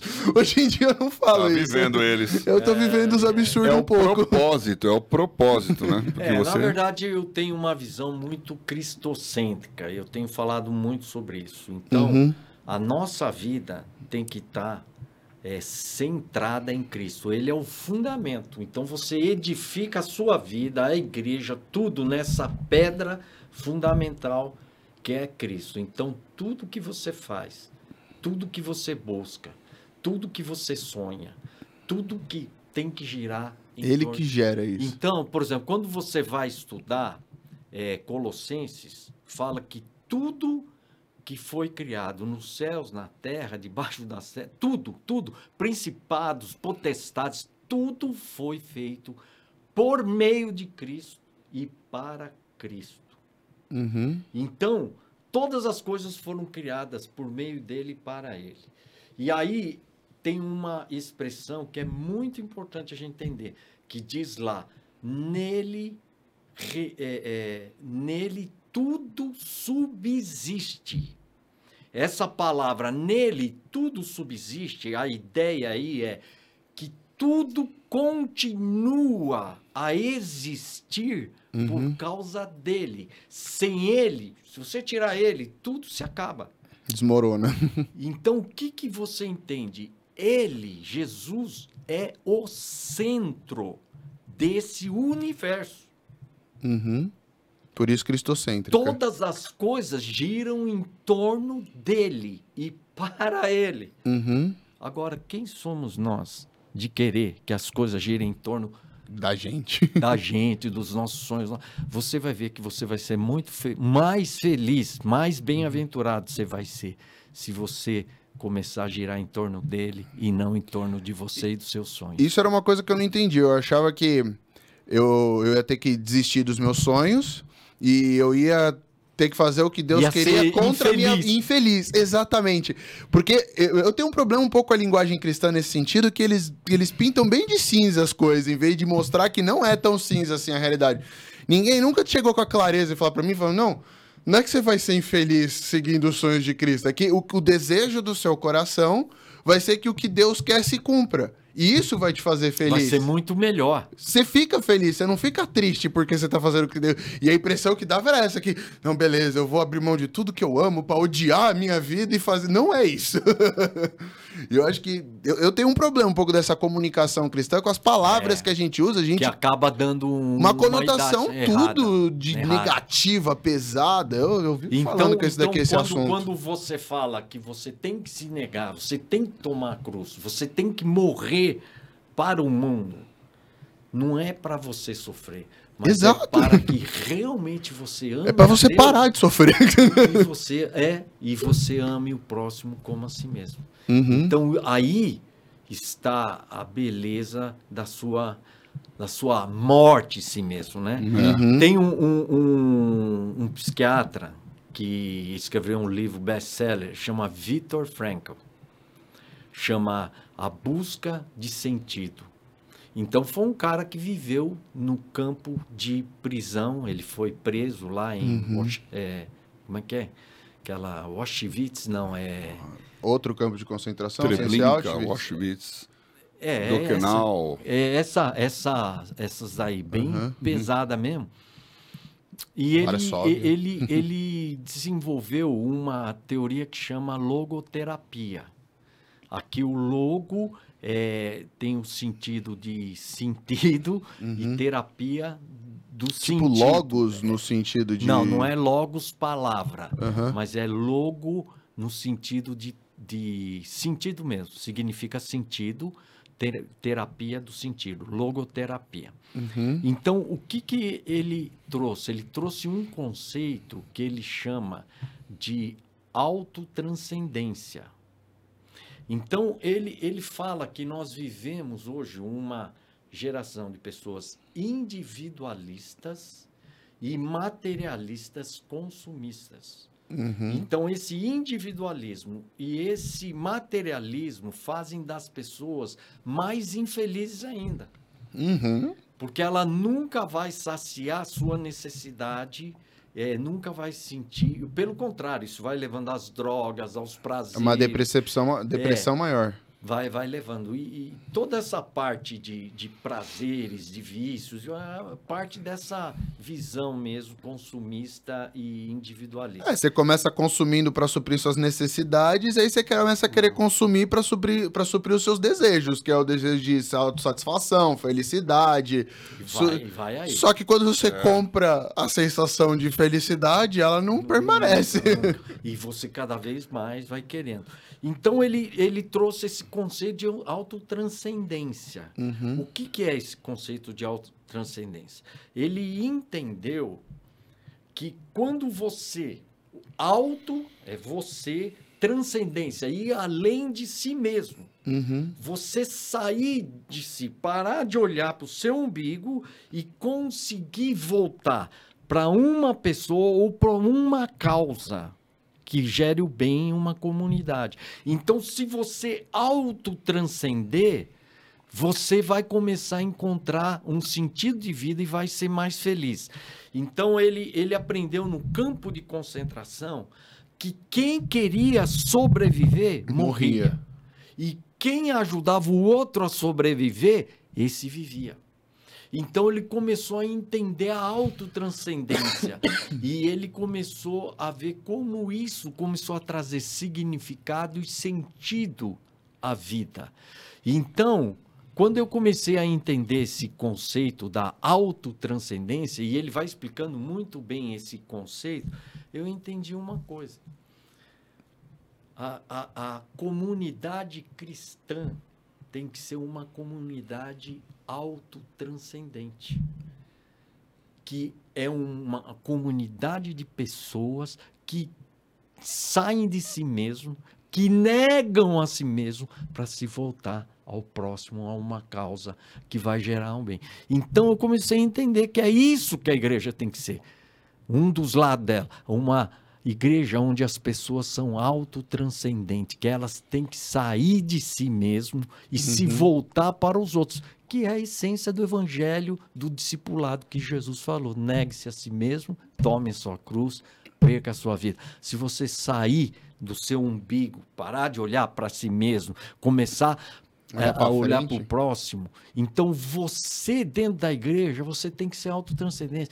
Para de ficar pensando em você, buscando bênção para você, querendo ser próspero, querendo ser o conquistador, o vitor. Não. Você começa a olhar o outro, você começa a se de- dedicar ao outro, você querer que o outro que está sofrendo, né, é, você vai lá e ajuda, você autotranscender. Você vai ser uma pessoa muito mais feliz e vai ter um sentido de vida que é o que a Bíblia E é capaz quer. de ser mais próspero também. pode ter como resultado, mas ser. nunca Não é o- mas não é o foco. Não é o objetivo. Não, eu só queria objetivo. citar como uma ironia, assim, a partir do momento que você para de focar naquilo, é que é mais provável daquilo acontecer enquanto você fica correndo atrás da própria cauda. Então, eu acho muito interessante esse conceito do, do, do Viktor Frank. Ele, ele, ele é um judeu, né? não é evangélico, né?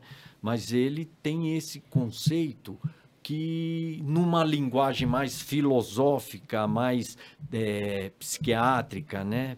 psicológica, Técnica. ela, ela nos ajuda a entender o que a igreja tem que ser. Tem que ser uma comunidade de pessoas autotranscendentes, que saem É. além de si mesmo e que se voltem mais para o próximo.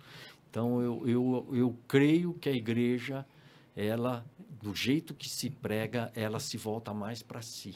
Então, ela não ensina a autotranscendência. Ela vira uma bolha. Ela vira uma bolha e uma, uma mentalidade individualista. Quer dizer, você sempre está pensando em você. Tudo que você faz, até quando você faz o bem, você faz porque você quer ser abençoado. Quando você dá uma oferta, você dá porque você vai colher uma benção. E essa não é a visão bíblica. A visão bíblica é que o que você faz, tudo que você faz, é porque você ama. Você dá e não espera nada em troca. Você se sacrifica, você se doa, mas você não espera agradecimento, nada, porque o seu privilégio é se doar, é dar. E isso que se chama generosidade. É você dar sem Esperar. sem esperar nada em troca, você dá porque você quer abençoar. E a autotranscendência é isso. Tem a- o conceito da generosidade, da, da, da- do negar a si mesmo, Altruísmo, de morrer pelo outro, de se doar pelo outro. Esse é o sentido. Então, tem uma história que é muito interessante. É, uma pessoa foi visitar dois banquetes, um no inferno e outro no céu. Quando ele chegou lá no inferno, o banquete era o seguinte: estava cheio de guloseima, coisas assim tremendas, Maravilhosas. maravilhosas, suculentas. Mas tinha uma regra: você tinha que segurar na ponta de um garfo com um metro e só podia comer com esse garfo. Então lá no inferno estava todo mundo desesperado e não conseguia comer, todo mundo morrendo de fome e desesperado. E aí o cara foi levado para o céu e viu a mesma mesa mesma regra, tudo, só que lá estava todo mundo feliz e satisfeito. Sabe por quê? Tava um servindo o outro. Um dava para o outro. Então, é, Perfeito. É uma igreja- boa analogia. a igreja tem que ser isso. Autotranscendência, porque você junta um bando de gente, todo mundo só pensando em si, vai morrer todo mundo de fome. Massal, você falou várias coisas sobre isso, como curso, curso, curso. Como é que é? Você empacotou isso? Você está dando cursos? Você tá, tem Sobre fé e seminários? trabalho? Fé, o trabalho, a Esses riqueza. conceitos. É, Não, eu não tenho. Eu, eu tô querendo desenvolver, por isso que eu falei que eu acho que nós temos que desenvolver uma teologia de fé e trabalho. Aham. E muitos desses conceitos eu estou compartilhando aqui muito rápido. E tem outras coisas que eu falo, por exemplo, sobre eternidade. Entendeu? Que é muito importante, que nós nem falamos e nem temos uma visão muito clara sobre essa questão. Mas quando, quando lá em, em Mateus 6, 19 a 21, que é o texto que vem de, de Mateus 24, 25, do, do né, não poder servir dois senhores. Então está dentro do mesmo contexto. Lá diz assim: não junteis tesouros lá no céu, onde o quê? Trace a ferrugem corrói, onde o ladrão escava e roubam, mas acumuleis tesouros lá no, No céu, aonde as traças ferrugem não corrói, o ladrão não rouba. Por quê? Ele dá razão o porquê disso. Porque aonde está o teu tesouro, aí estará também o teu coração. Então, a, o teu coração tem que estar lá e não aqui. Então, é, quando você vê aquela. Eu vou, vou, vou usar a parábola do, do jovem rico, que na verdade era um homem rico, que desde jovem. Então, rapidamente, né? Ali o, o cara foi lá para pedir o quê? O, o homem. Ele foi para pedir a vida eterna. O conceito deles de salvação era a vida eterna. Aí Jesus falou: Bom, você faz esses. Você obedece esses mandamentos e tal? Ele falou: Isso eu faço desde jovem. Por isso que era o jovem rico. Uhum. desde jovem ele seguia. Bom, eu vou pular outros detalhes, mas eu vou ao que eu quero colocar. No final, então, Jesus falou: só te falta uma coisa. Vai vendo tudo que tem, dá aos pobres e vem e me segue. Então, é geralmente assim que as pessoas entendem o texto. Mas na Bíblia não está assim. Na Bíblia está da seguinte maneira: vai vende tudo que tem e dá aos pobres, e terás um tesouro aonde? No céu. no céu. Vem e me segue. Então, é, o que, que Jesus está dizendo para esse cara? Está dizendo o seguinte: você quer vida eterna? Você quer mesmo a vida eterna? Você acredita que existe uma vida eterna? Então vamos colocar tudo que você tem lá no céu. Você está disposto? Jesus podia falar, vai vende tudo que tem, traz para mim aqui para A gente gente comprar. faz uma obra bonita. É, vamos construir um templo, caminho, missões. Por isso que eu estou falando, Jesus não precisa do seu dinheiro. A, a obra de Deus precisa de Deus. Deus vai providenciar tudo. Então, é, a eternidade é uma coisa muito importante. Quando você vai ver na gale- Hebreus 11, Galeria da Fé, então você quer entender de fé, você vai estudar esse texto, porque ali você vai ver o que, que é fé. Primeira coisa que você entende lá, que para agradar a Deus, você é impossível agradar a Deus sem fé. Então você já pode entender uma coisa: a fé não é para te agradar, não. Ah, dar fé para. Não, é para agradar a Deus. Ele tem esse propósito, não é você. E aí, quantos, e tem vários lances interessantes. Mas o que eu quero dizer desse assunto de dinheiro é quando ele vai para Moisés, que acho que é o versículo 24, 25 lá. Ele diz assim: que Moisés ele abriu mão de, de ser chamado filho da filha de Faraó. Que era, Era um poder. cargo, poder, dinheiro. Não, não, é a mesma coisa que eu falar, eu sou filho do Trump quando ele era presidente. Uhum. Eu chego num lugar. É mais, falo, né? dá- dá- é, é mais. é até, mais. Eu sou filho mais. do presidente e o presidente não muda. Mas, mas já dá um status muito grande. Mas ele abriu mão. E depois diz assim: ele preferiu sofrer com o povo de Israel do que usufruir dos prazeres do palácio. Quer dizer, ele poderia música, diversão, mulheres, comida, tudo. Ele preferiu ser maltratado junto com o povo de Israel. E depois diz mais ainda que ele considerou o opróbrio de Cristo, em outras palavras, sofrer como Cristo sofreu, como maior riqueza do que todas as riquezas do Egito. Por que dá o sentimento de. Por quê? Aí ele vai responder. Por quê? O texto responde. Sabe por quê? Não. Eu ia te perguntar o porquê. Vai lá, você vai ver. Não, deixa eu falar.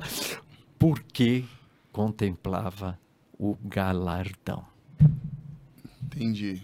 E você vai ver os outros homens da fé, ele vai dizer que os caras não viram a promessa, mas eles estavam olhando o que? A pátria celestial. Eles estavam olhando a eternidade. Por isso que Paulo fala: buscai as coisas lá do alto, pensai nas coisas lá do alto. Quando Paulo ele diz lá em, em Coríntios 9, todo atleta, se referindo aos atletas que se preparavam para Olimpíadas lá daquela época, ele em tudo se domina para conseguir o quê? Uma coroa corruptível. E nós corremos atrás de uma coroa incorruptível. O que, que é incorruptível? Algo eterno. Não é algo. E aqui na Terra, tudo que você consegue é corruptível. Perecível também. Tudo, tudo, tudo, tudo, tudo. Não existe nada nesse universo que não seja perecível. E ele falou: nós estamos correndo atrás daquilo que é incorruptível. Aí ele fala: por isso não corro sem meta. Qual que é a meta dele? Cristo. Coroa incorruptível. Uhum. E ele fala: esmurro meu corpo, reduz a escravidão, para que, tendo eu pregado aos outros, não venha eu mesmo ser desqualificado. Então, se você não, não colocar a tua esperança, a tua. Aí eu tinha que entrar num outro estudo também que Uhum. complementaria. E onde as pessoas acham eterna. esses estudos? Que foi a pergunta que meu pai te fez. Ah, Você tá não. compilando isso e não É, pôs em nenhum não. lugar. Como é, como é que a pessoa que quer saber mais acha A isso? primeira Amassal. que eu vou lá com muita alegria Então. e você precisa ter muito tempo para me ouvir. Não, mas essa é a minha Não, então, pergunta. mas- Você não pacotou isso? Você Não, dá palestra? Você. Eu não pacotei. São várias mensagens que eu estou dando separado, Ah, mas, por exemplo, é, tem coisas muito recentes né, sobre essa questão. Por que eternidade? Por que a vida eterna? Então, o primeiro. Você ainda está desenvolvendo isso. É, eu já tenho um entendimento muito bom sobre isso que eu quero compartilhar com você. Eu vou derramando aqui. o, o- a questão da vida eterna. Então, quando você pensa na ressurreição de Jesus, você pensa que a ressurreição dele é igualzinho a de, de outros. Mas a ressurreição de Lázaro, da mulher, da viúva e outras pessoas, da Tábita que ressuscitou, é, elas ressuscitaram, mas voltaram a morrer. Jesus, ele ressuscitou para nunca, nunca mais morrer. Com um corpo incorruptível. Então, se você pegar de 0 a 10, em termos de milagre, né? Então você fala, ah, curar um- uma dor de barriga. Falar assim, dois, né? Três. Nota 2,5. Curar da Covid já para para Uns quatro. quatro. Agora, curar um cego, né? Aí já vai Caramba, é sete, oito, oito. é. Agora, ressuscitar, eu daria dez, porque é um milagre você pegar uma pessoa morta Uhum. que não tem mais vida e trazer vida nela. Botar de volta a alma e o espírito ali dentro e acorda. Agora, se você pensar no milagre de Jesus, na ressurreição de Jesus, se você usar a escala de 1 a 10, sabe quanto você tem que dar? 10 bilhões, 10 trilhões. Porque nada, nada no universo existe de forma eterna. Tudo que existe nesse universo é perecível.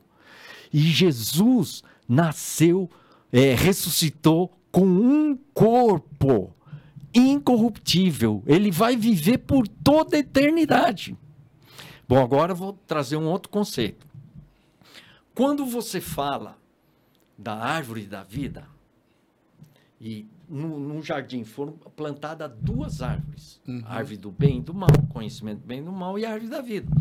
E Deus, olha só que interessante: Deus proibiu o homem só de comer de uma árvore. Uhum. Da árvore do conhecimento do bem e do mal. Ele só proibiu é, de comer da- dessa árvore. Das outras todas, Tava liberado. estava liberado. O que, que o homem foi comer? Influenciado pelo diabo. A única que não podia, ele foi lá, porque e não foi lá podia, né? E a gente o quê? Esquece da árvore da vida. Então ali diz que o homem foi criado à imagem segundo a semelhança de Deus. Porque eu também falava imagem e semelhança, mas o texto diz a imagem de Deus segundo a sua semelhança. Então ele não era bem, tinha, é, tinha uma imagem de Deus ali. Agora, o que que é essa árvore da vida? O que, que ela tinha esse fruto? Então, quando o homem foi mandado embora, Deus botou um, anjo ali para guardar. Por quê? Sabe o que ele falou? Para que o homem não coma e viva para sempre. Olha só, a vida eterna. Se o homem, se o homem comesse aquilo, ele teria a vida eterna. Algo incorruptível, viveria eternamente. Mas não é só a vida eterna ali, seria a vida de Deus também. E aí o que, que acontece? Bom, no princípio criou Deus o céu e a terra. Aí você vai para João, capítulo 1, falam que é um novo Gênesis. Por que o novo Gênesis? No princípio, o verbo estava com Deus, o verbo era, é, era Deus. Né? Então, fala que tudo foi criado por meio, está falando da criação, é um novo Gênesis. Foi criado por meio dele, para ele, tá, tá, tá. E aí, o que, que ele diz? A vida estava em quem? Nele. Uhum. Que vida é essa? Vida eterna. A árvore da vida. Tava lá já. Jesus é a segunda árvore da vida. Uhum. O jeito da gente conseguir a vida eterna agora. Por isso que João fala em primeira carta de João 5, versículo 10, que a vida eterna está no Filho de Deus. Aquele que tem o Filho tem a vida. Aquele que não tem o Filho não tem a vida. Estas coisas os escrevi a fim de saberdes que tendes, não é que terá, que poderá ter, não, você tem a vida eterna. Então nós estamos olhando a vida eterna como se fosse uma cereja do bolo ali que você vai comer lá no final. Mas não é. A vida eterna é o bolo e é a cereja. É a coisa mais importante, a coisa mais significante. E se você não entender isso, você vai, vai achar que, ah, deixa pra lá. Tá. Não. A vida eterna, algo incorruptível, algo que não existe em lugar nenhum nesse universo. Que a lei desse universo é que tudo morre, tudo acaba, tudo desaparece um dia. Mas a gente não passará por isso. Nós viveremos e ressuscitaremos com um corpo transformado. Por isso é que a, a, a, a esperança, o coração, e eles falavam, eles não falavam de salvação, falavam como é que eu posso ganhar a vida eterna. Mas no sentido literal, eles imaginavam? A vida eterna. Morrer Sim, nunca. Morrer nunca. A eternidade, mas também não só em termos de um tempo longo, mas também da vida de Deus. Então, eles contemplavam o quê? A eternidade. Então tem um ministério chamado é, Eternal Perspective Ministry, um ministério com a perspectiva da eternidade. Então, o que que nós precisamos e que nós perdemos, igreja, é que a nossa nosso tesouro, a nossa esperança, a nossa vida. E a coisa tem a ver com a eternidade. E se isso não é a coisa mais valiosa, mais se isso não é o teu tesouro, uhum. sabe aonde você vai colocar a sua esperança, a sua confiança? No mundo. que é o que está aqui agora. não é interessante isso? Claro, isso é muito bom. E, e uma coisa fecha a outra. Agora, de novo, Massal, como as pessoas acessam isso aí? Não tem. Não onde, tenho, onde elas te encontram? Onde elas te encontram? Você tem rede social? Eu você... tenho, mas é que. É, pri, é privada, é particular. Não, se alguém quiser nem, convidar. Nem... Ah, se quiser convidar, só chamar Massal. não, meu e-mail é massal, massa de tomate com uhum. O no fim né? M-A-S-S-A-O. O 3... editor ali vai botar na tela bem ah, bonitinho. Bota lá, massal3.gmail.com. É o seu e-mail para entrar em contato com Pode você. Mandar. E ó, já trazendo assuntos que eram para ser tratados fora da câmera, vamos ver se ele não escreve isso lá no aplicativo para as pessoas Faz um plano aceitar. de leitura. É, um plano de leitura. Você monta um plano de leitura lá e você põe isso tudo no aplicativo. Trabalho, mas aí o povo pode acessar, ler. Eu, eu já pensei em arrumar um ghost um Ghostwriter. É, já viu que o seu problema é igual ao meu, né? Não gosta de escrever. É, Mas de escrever. O, o, que eu quero dizer também é o seguinte: na verdade, eu estava lá em Pompeia, uhum. levando a minha vida ali. Tava. De repente, Deus falou para mim, quando eu tinha 55 anos de idade, eu lembro bem, hoje eu estou com 67, faz 12, 12 anos, anos atrás. Deus falou assim: Massal, larga tudo. Eu achava que eu ia enterrar meus ossos lá. E Deus falou assim: larga tudo uhum. e vai para São Paulo, que você vai fazer muito mais do que você fez toda a sua vida. Foi traumática essa experiência de largar não, tudo? Você já está acostumada, né? É, já está largando foi, tudo faz tanto foi, tempo. Foi, não foi muito difícil, não. Sério mesmo, foi uma alegria. Foi uma uhum. alegria. Mas o que, que aconteceu? A gente é meio engenheiro, gosta de planejar, estruturar uhum. coisas. Então eu peguei toda a minha experiência que eu tinha, de igreja tal. E eu simulei uma igreja de segunda a domingo, ou de segunda a segunda, como ela funcionaria, os níveis de liderança, o treinamento de líderes, as células e tudo. Eu fui, assim, planejando tudo, grupo de mulheres, crianças, fui estruturando tudo, fiz um baita de um projeto. Uhum. E aí eu vim aqui, tinha dois caras que eram líderes muito bons, que falavam, mas a hora que você vier, conta comigo. E aí eu vim com eles, estava conversando com eles e tal. E aí eu apresentei o plano, né? Quando a gente faz uhum. um plano, o que acontece? Você fica todo empolgado. Pensou. Aí quando eu acabei de falar, todo empolgado tal, um deles falou assim, Massal, que tal a gente orar antes? Mas naquela hora. É o não mais cristão que eu já vi. Né? Eu abaixei assim, fechei o computador e Deus falou para mim assim, Massal, esquece tudo. Esquece tudo. Então, eu quero dizer para vocês, eu fiquei sete anos perdido, perdido, perdido. Aqui em São Paulo. É, eu estava com uma igreja sem saber exatamente o que fazer. Aí os líderes querem que a igreja cresça, quer isso, quer aquilo. Eu até tentei algumas uhum. coisas, mas até cheguei a falar para eles assim: oh, será que não é melhor vocês procurarem numa outra igreja, onde o pastor é assim, assim? Porque é duro ficar numa igreja onde o pastor está repensando a igreja. Uhum. Bom, depois de sete anos, comecei a ir numa favela todo dia, aqui no CEAGESP. Todo dia não, toda terça-feira eu ia lá. Toda terça-feira comecei a ir. Não, não é bem. Aí eu tenho um estudo sobre essa visão de compaixão muito. Tem vários estudos sobre isso, muito uhum. interessante também, de mostrar que eu acho que é algo que veio renovando na minha vida também, essa visão de compaixão. Muito forte que eu acho que a igreja perdeu.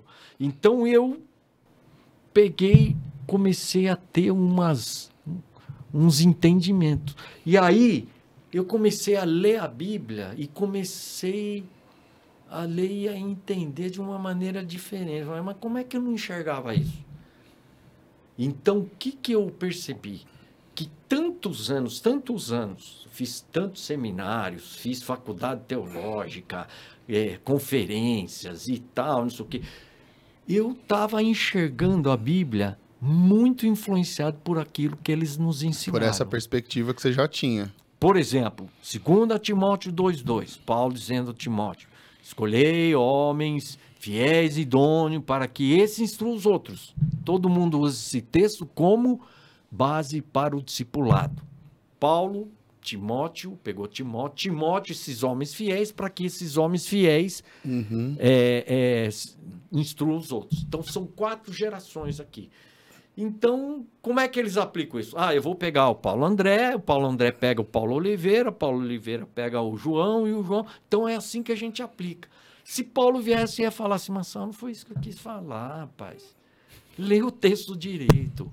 O que eu estou dando aqui é só um critério de quem você tem que escolher para instruir os outros. O que eu estou dizendo é basicamente isso. Escolha pessoas que tenham, é, sejam fiéis, sejam idôneos. É isso que eu estou dizendo, estou falando para você multiplicar.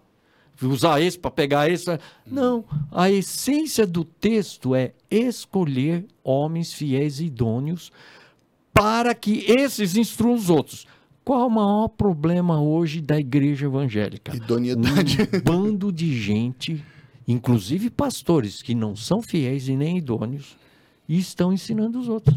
Então, nós não, não estamos tão assim, tchan, tchan, tchan, é, é, massificado, Naquele entendimento. é, é, bitolado naquele ensino que quando você lê o texto você não consegue entender isso que eu estou falando. Uhum. E a essência do texto, que é homens fiéis e idôneos, sabe o que a gente faz?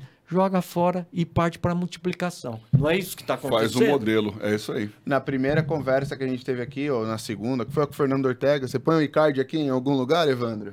Vai ter um Icard aqui na tela, vocês clicam e vê. A gente fala sobre isso, de, de- você ler a Bíblia. O Fernando tem um blog cristão, só para dar. Ele começou a falar sobre Bíblia, e ele, uma das coisas muito que ele bateu aqui foi é, você lê um negócio, e aí depois de um tempo você lê de novo, você descobre outro significado. Aí você passa mais um tempo, Deus fala com você, você lê de novo, você descobre um terceiro, você, você vai descobrindo em camadas os significados da Bíblia. Agora, Mas- realmente as pessoas desvirtuaram o princípio e ficaram com a mecânica, né? Então você fica lá, vamos fazer modelo de celular, vamos fazer de três e quatro gerações, vão. E aí então a essência do que Deus quer, né? Essa se foi. E você agora, para fechar aqui até, né? Você está nessa volta da sua vida. Então, Eu venho repensando igreja e vida cristã. Então, eu comecei a. E, e- eu estou até estudando com uns pastores aí, né, sobre uma igreja. É, é difícil usar essa palavra porque já teve muito significado distorcido, mas uma igreja mais orgânica, uhum. entendeu? Então, eu tenho. Em qual sentido? Vai, já que distorcemos muito essa palavra. Vamos Não lá. estruturada. É uma igreja Descentralizada? Não, não, não. Peraí. Orgânica é uma igreja mais viva, natural. Então, por exemplo, vou dar dois exemplos. Você vê um reflorestamento, tudo alinhado, Bonito, perfeito, tudo tal, planejado. tal. Você olha aquilo, o que, que você vê? A mão do homem. É. Funciona, cresce, vem, funciona, cresce e tal, não sei o quê, mas aquilo é homem. Agora, olha uma floresta. Você vê, eh, parece uma bagunça. Mas se você aproximar, tem ordem, tem organização. Uhum. Mas quem que controla aquilo? Deus. Tem vida, é orgânico. Então, eh, nós, homens, eh, sentimos mais seguros numa igreja que seja um reflorestamento, Padrão, aham. porque você padroniza. Então, mais até entender, na né? visão de célula, é, é, é, é você fazer um McDonald's, que até você Franquias. você vai multiplicando, multiplica mais rápido e tal, tal. Mas a igreja não é isso.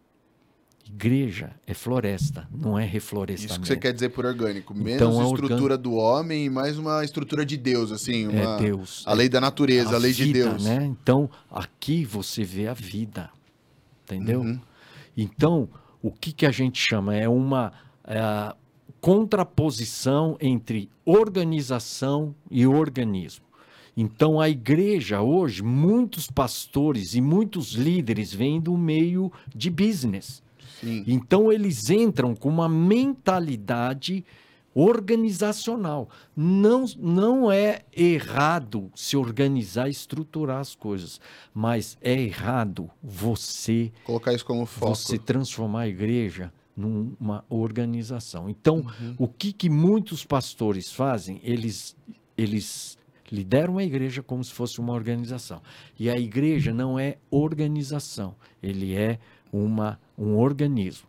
Então, o que, o que diferencia na sua essência uma instituição de um organismo vivo é a sua essência. A sua essência. Então, quando a igreja perde a sua essência, ela transforma-se numa instituição, numa organização. E olha, se você perguntar qual é Perde a vida. essência, qual que é a essência? Então aí já é um outro. Aí é outro aí podcast. é outro podcast. É verdade. O, o, o que eu acho, e, e eu bato muito isso na tecla, é que nós perdemos a essência. E nós estamos fazendo igreja como nós aprendemos. Funciona, cresce, vai e tal, vai. Esse modelo de igreja é uma mentalidade grega romana, que começou com Constantino, porque a igreja não funcionava do jeito que a gente está fazendo hoje. A igreja eram, eram grupos que se reuniam né, nas casas, é, é, eram corpo, um ministrando ao outro, havia um- uma coisa orgânica, havia vida ali. Aí Constantino supostamente se converteu, né? Porque tem gente que ele que acredita que ele mais atrapalhou e do que ajudou. Ele pegou o melhor lugar da cidade, construiu o primeiro templo que parecia um palácio e aí transformou o que era vida, era corpo, que era ministração uns aos outros, transformou no auditório. E aí você precisa de um Silvio Santos que decorda, que faça o Rendeu o bloco. É, e quem quer dinheiro, né? Então, é, é, é, é aí o ponto de virada da igreja que veio com Constantino. Deixou de ser vida, de ser corpo, de, de ser organismo, se transformou numa instituição e virou um auditório, em vez de um, um lugar onde havia manifestação do corpo, da vida. Aliás, um dos pontos fortes hoje, que eu estou até para a gente marcou no dia 31, nós vamos dar uma. Cada um vai falar, são vários, são cinco pastores, nós estamos juntos, ajudando alguns pastores.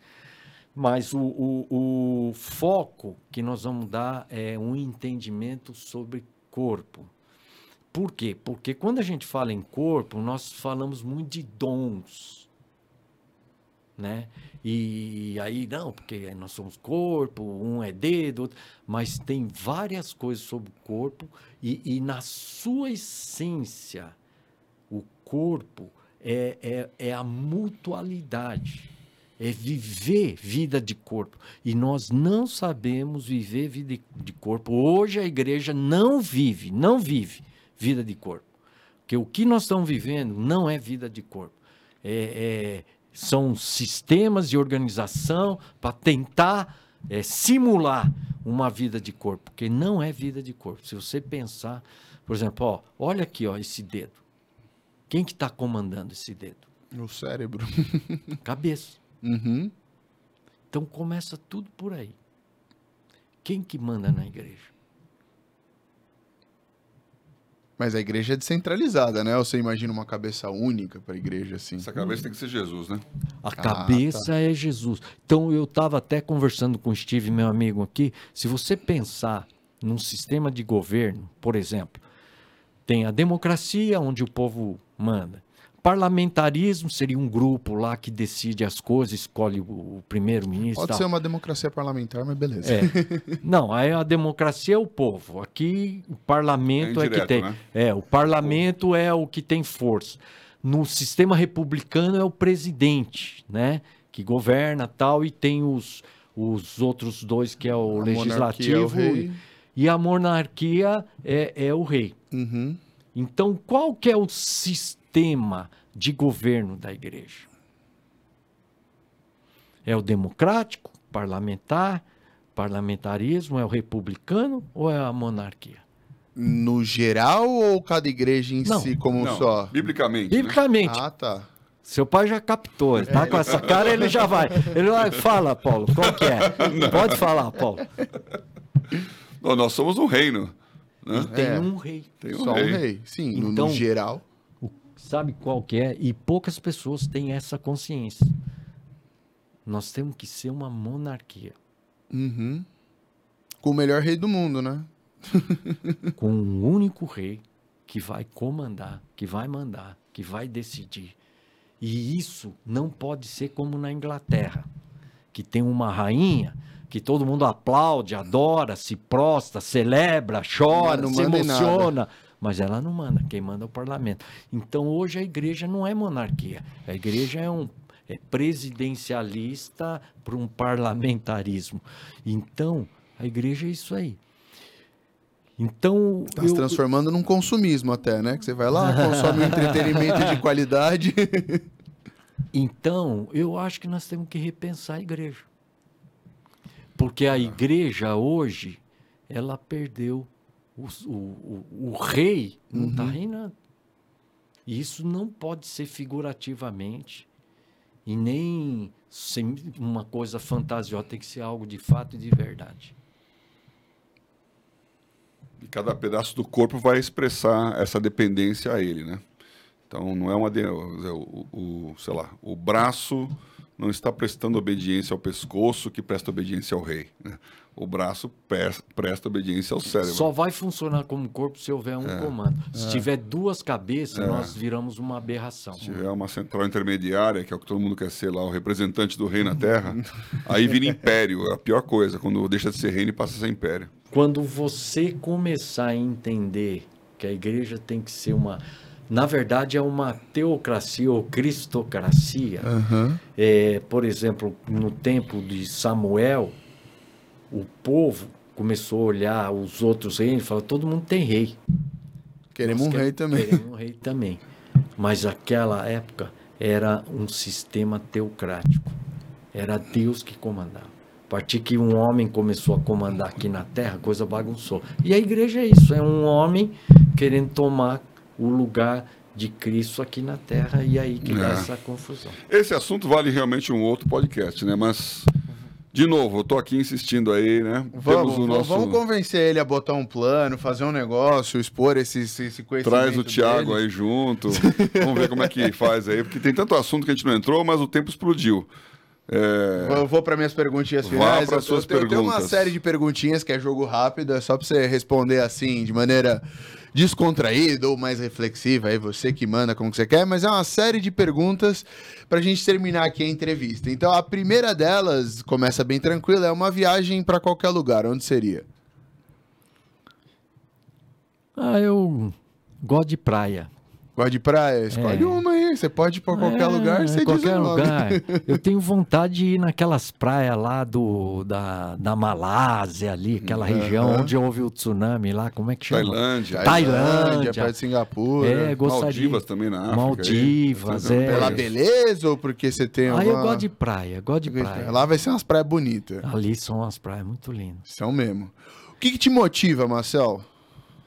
Olha, eu poderia dar uma resposta espiritual, né? Dizer que é Jesus o centro da minha vida, mas eu, eu vou dizer a verdade, é que existe ainda muita vaidade, muita eh, carnalidade, né?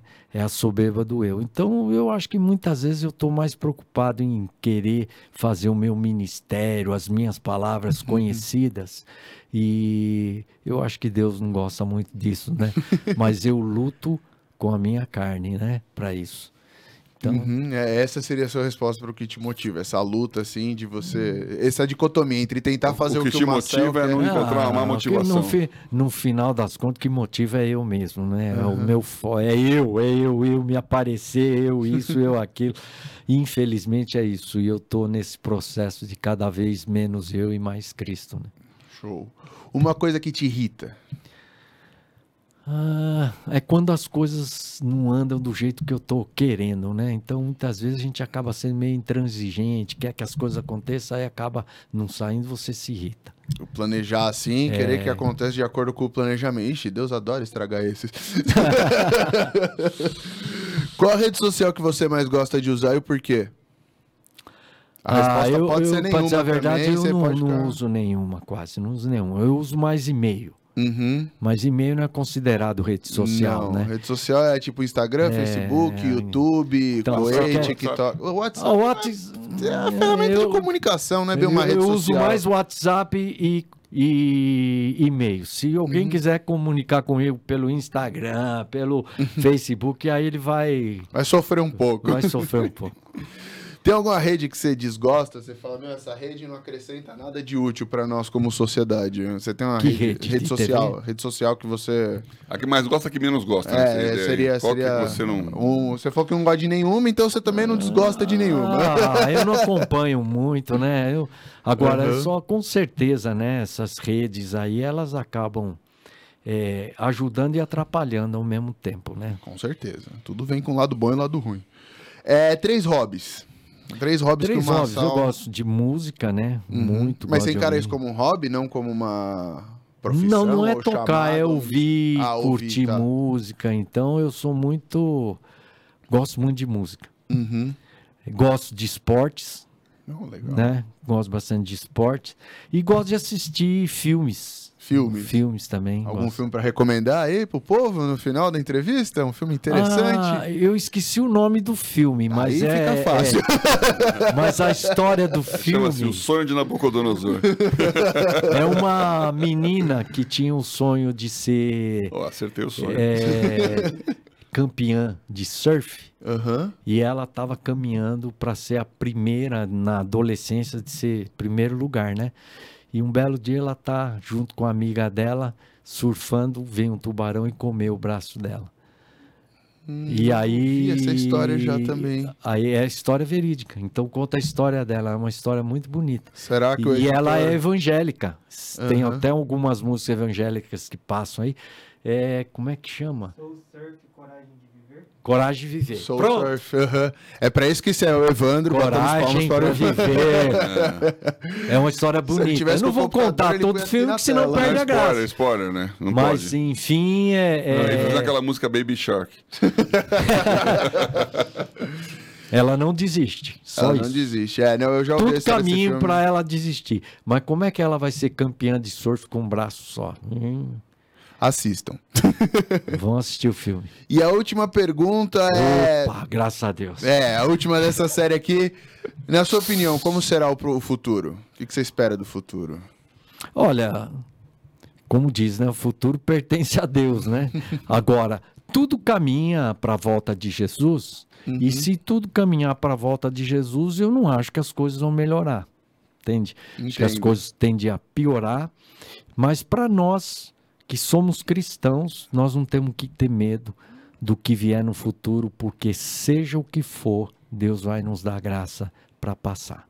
Então, é, Eu gosto disso, porque o pessoal ufanista, né? O futuro, radiante, brilhante.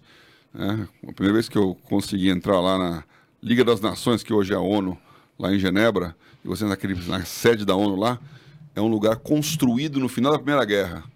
Que- Olha. Quando assim, acabou aquela guerra, a guerra horrorosa, e a, moça, e a humanidade falando, agora vai dar certo. Então você vê os salões, um é o salão da indústria, outro é o salão do comércio, outro é o salão da fraternidade, tudo pintado, aquele negócio bem europeu, né?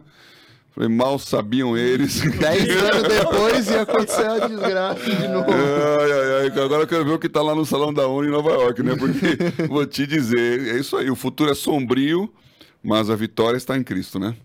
Massal, excelente ter você aqui. Vocês que não conheciam, já tem onde procurar, já tem o e-mail dele para entrar em contato. Vocês conheciam, ó.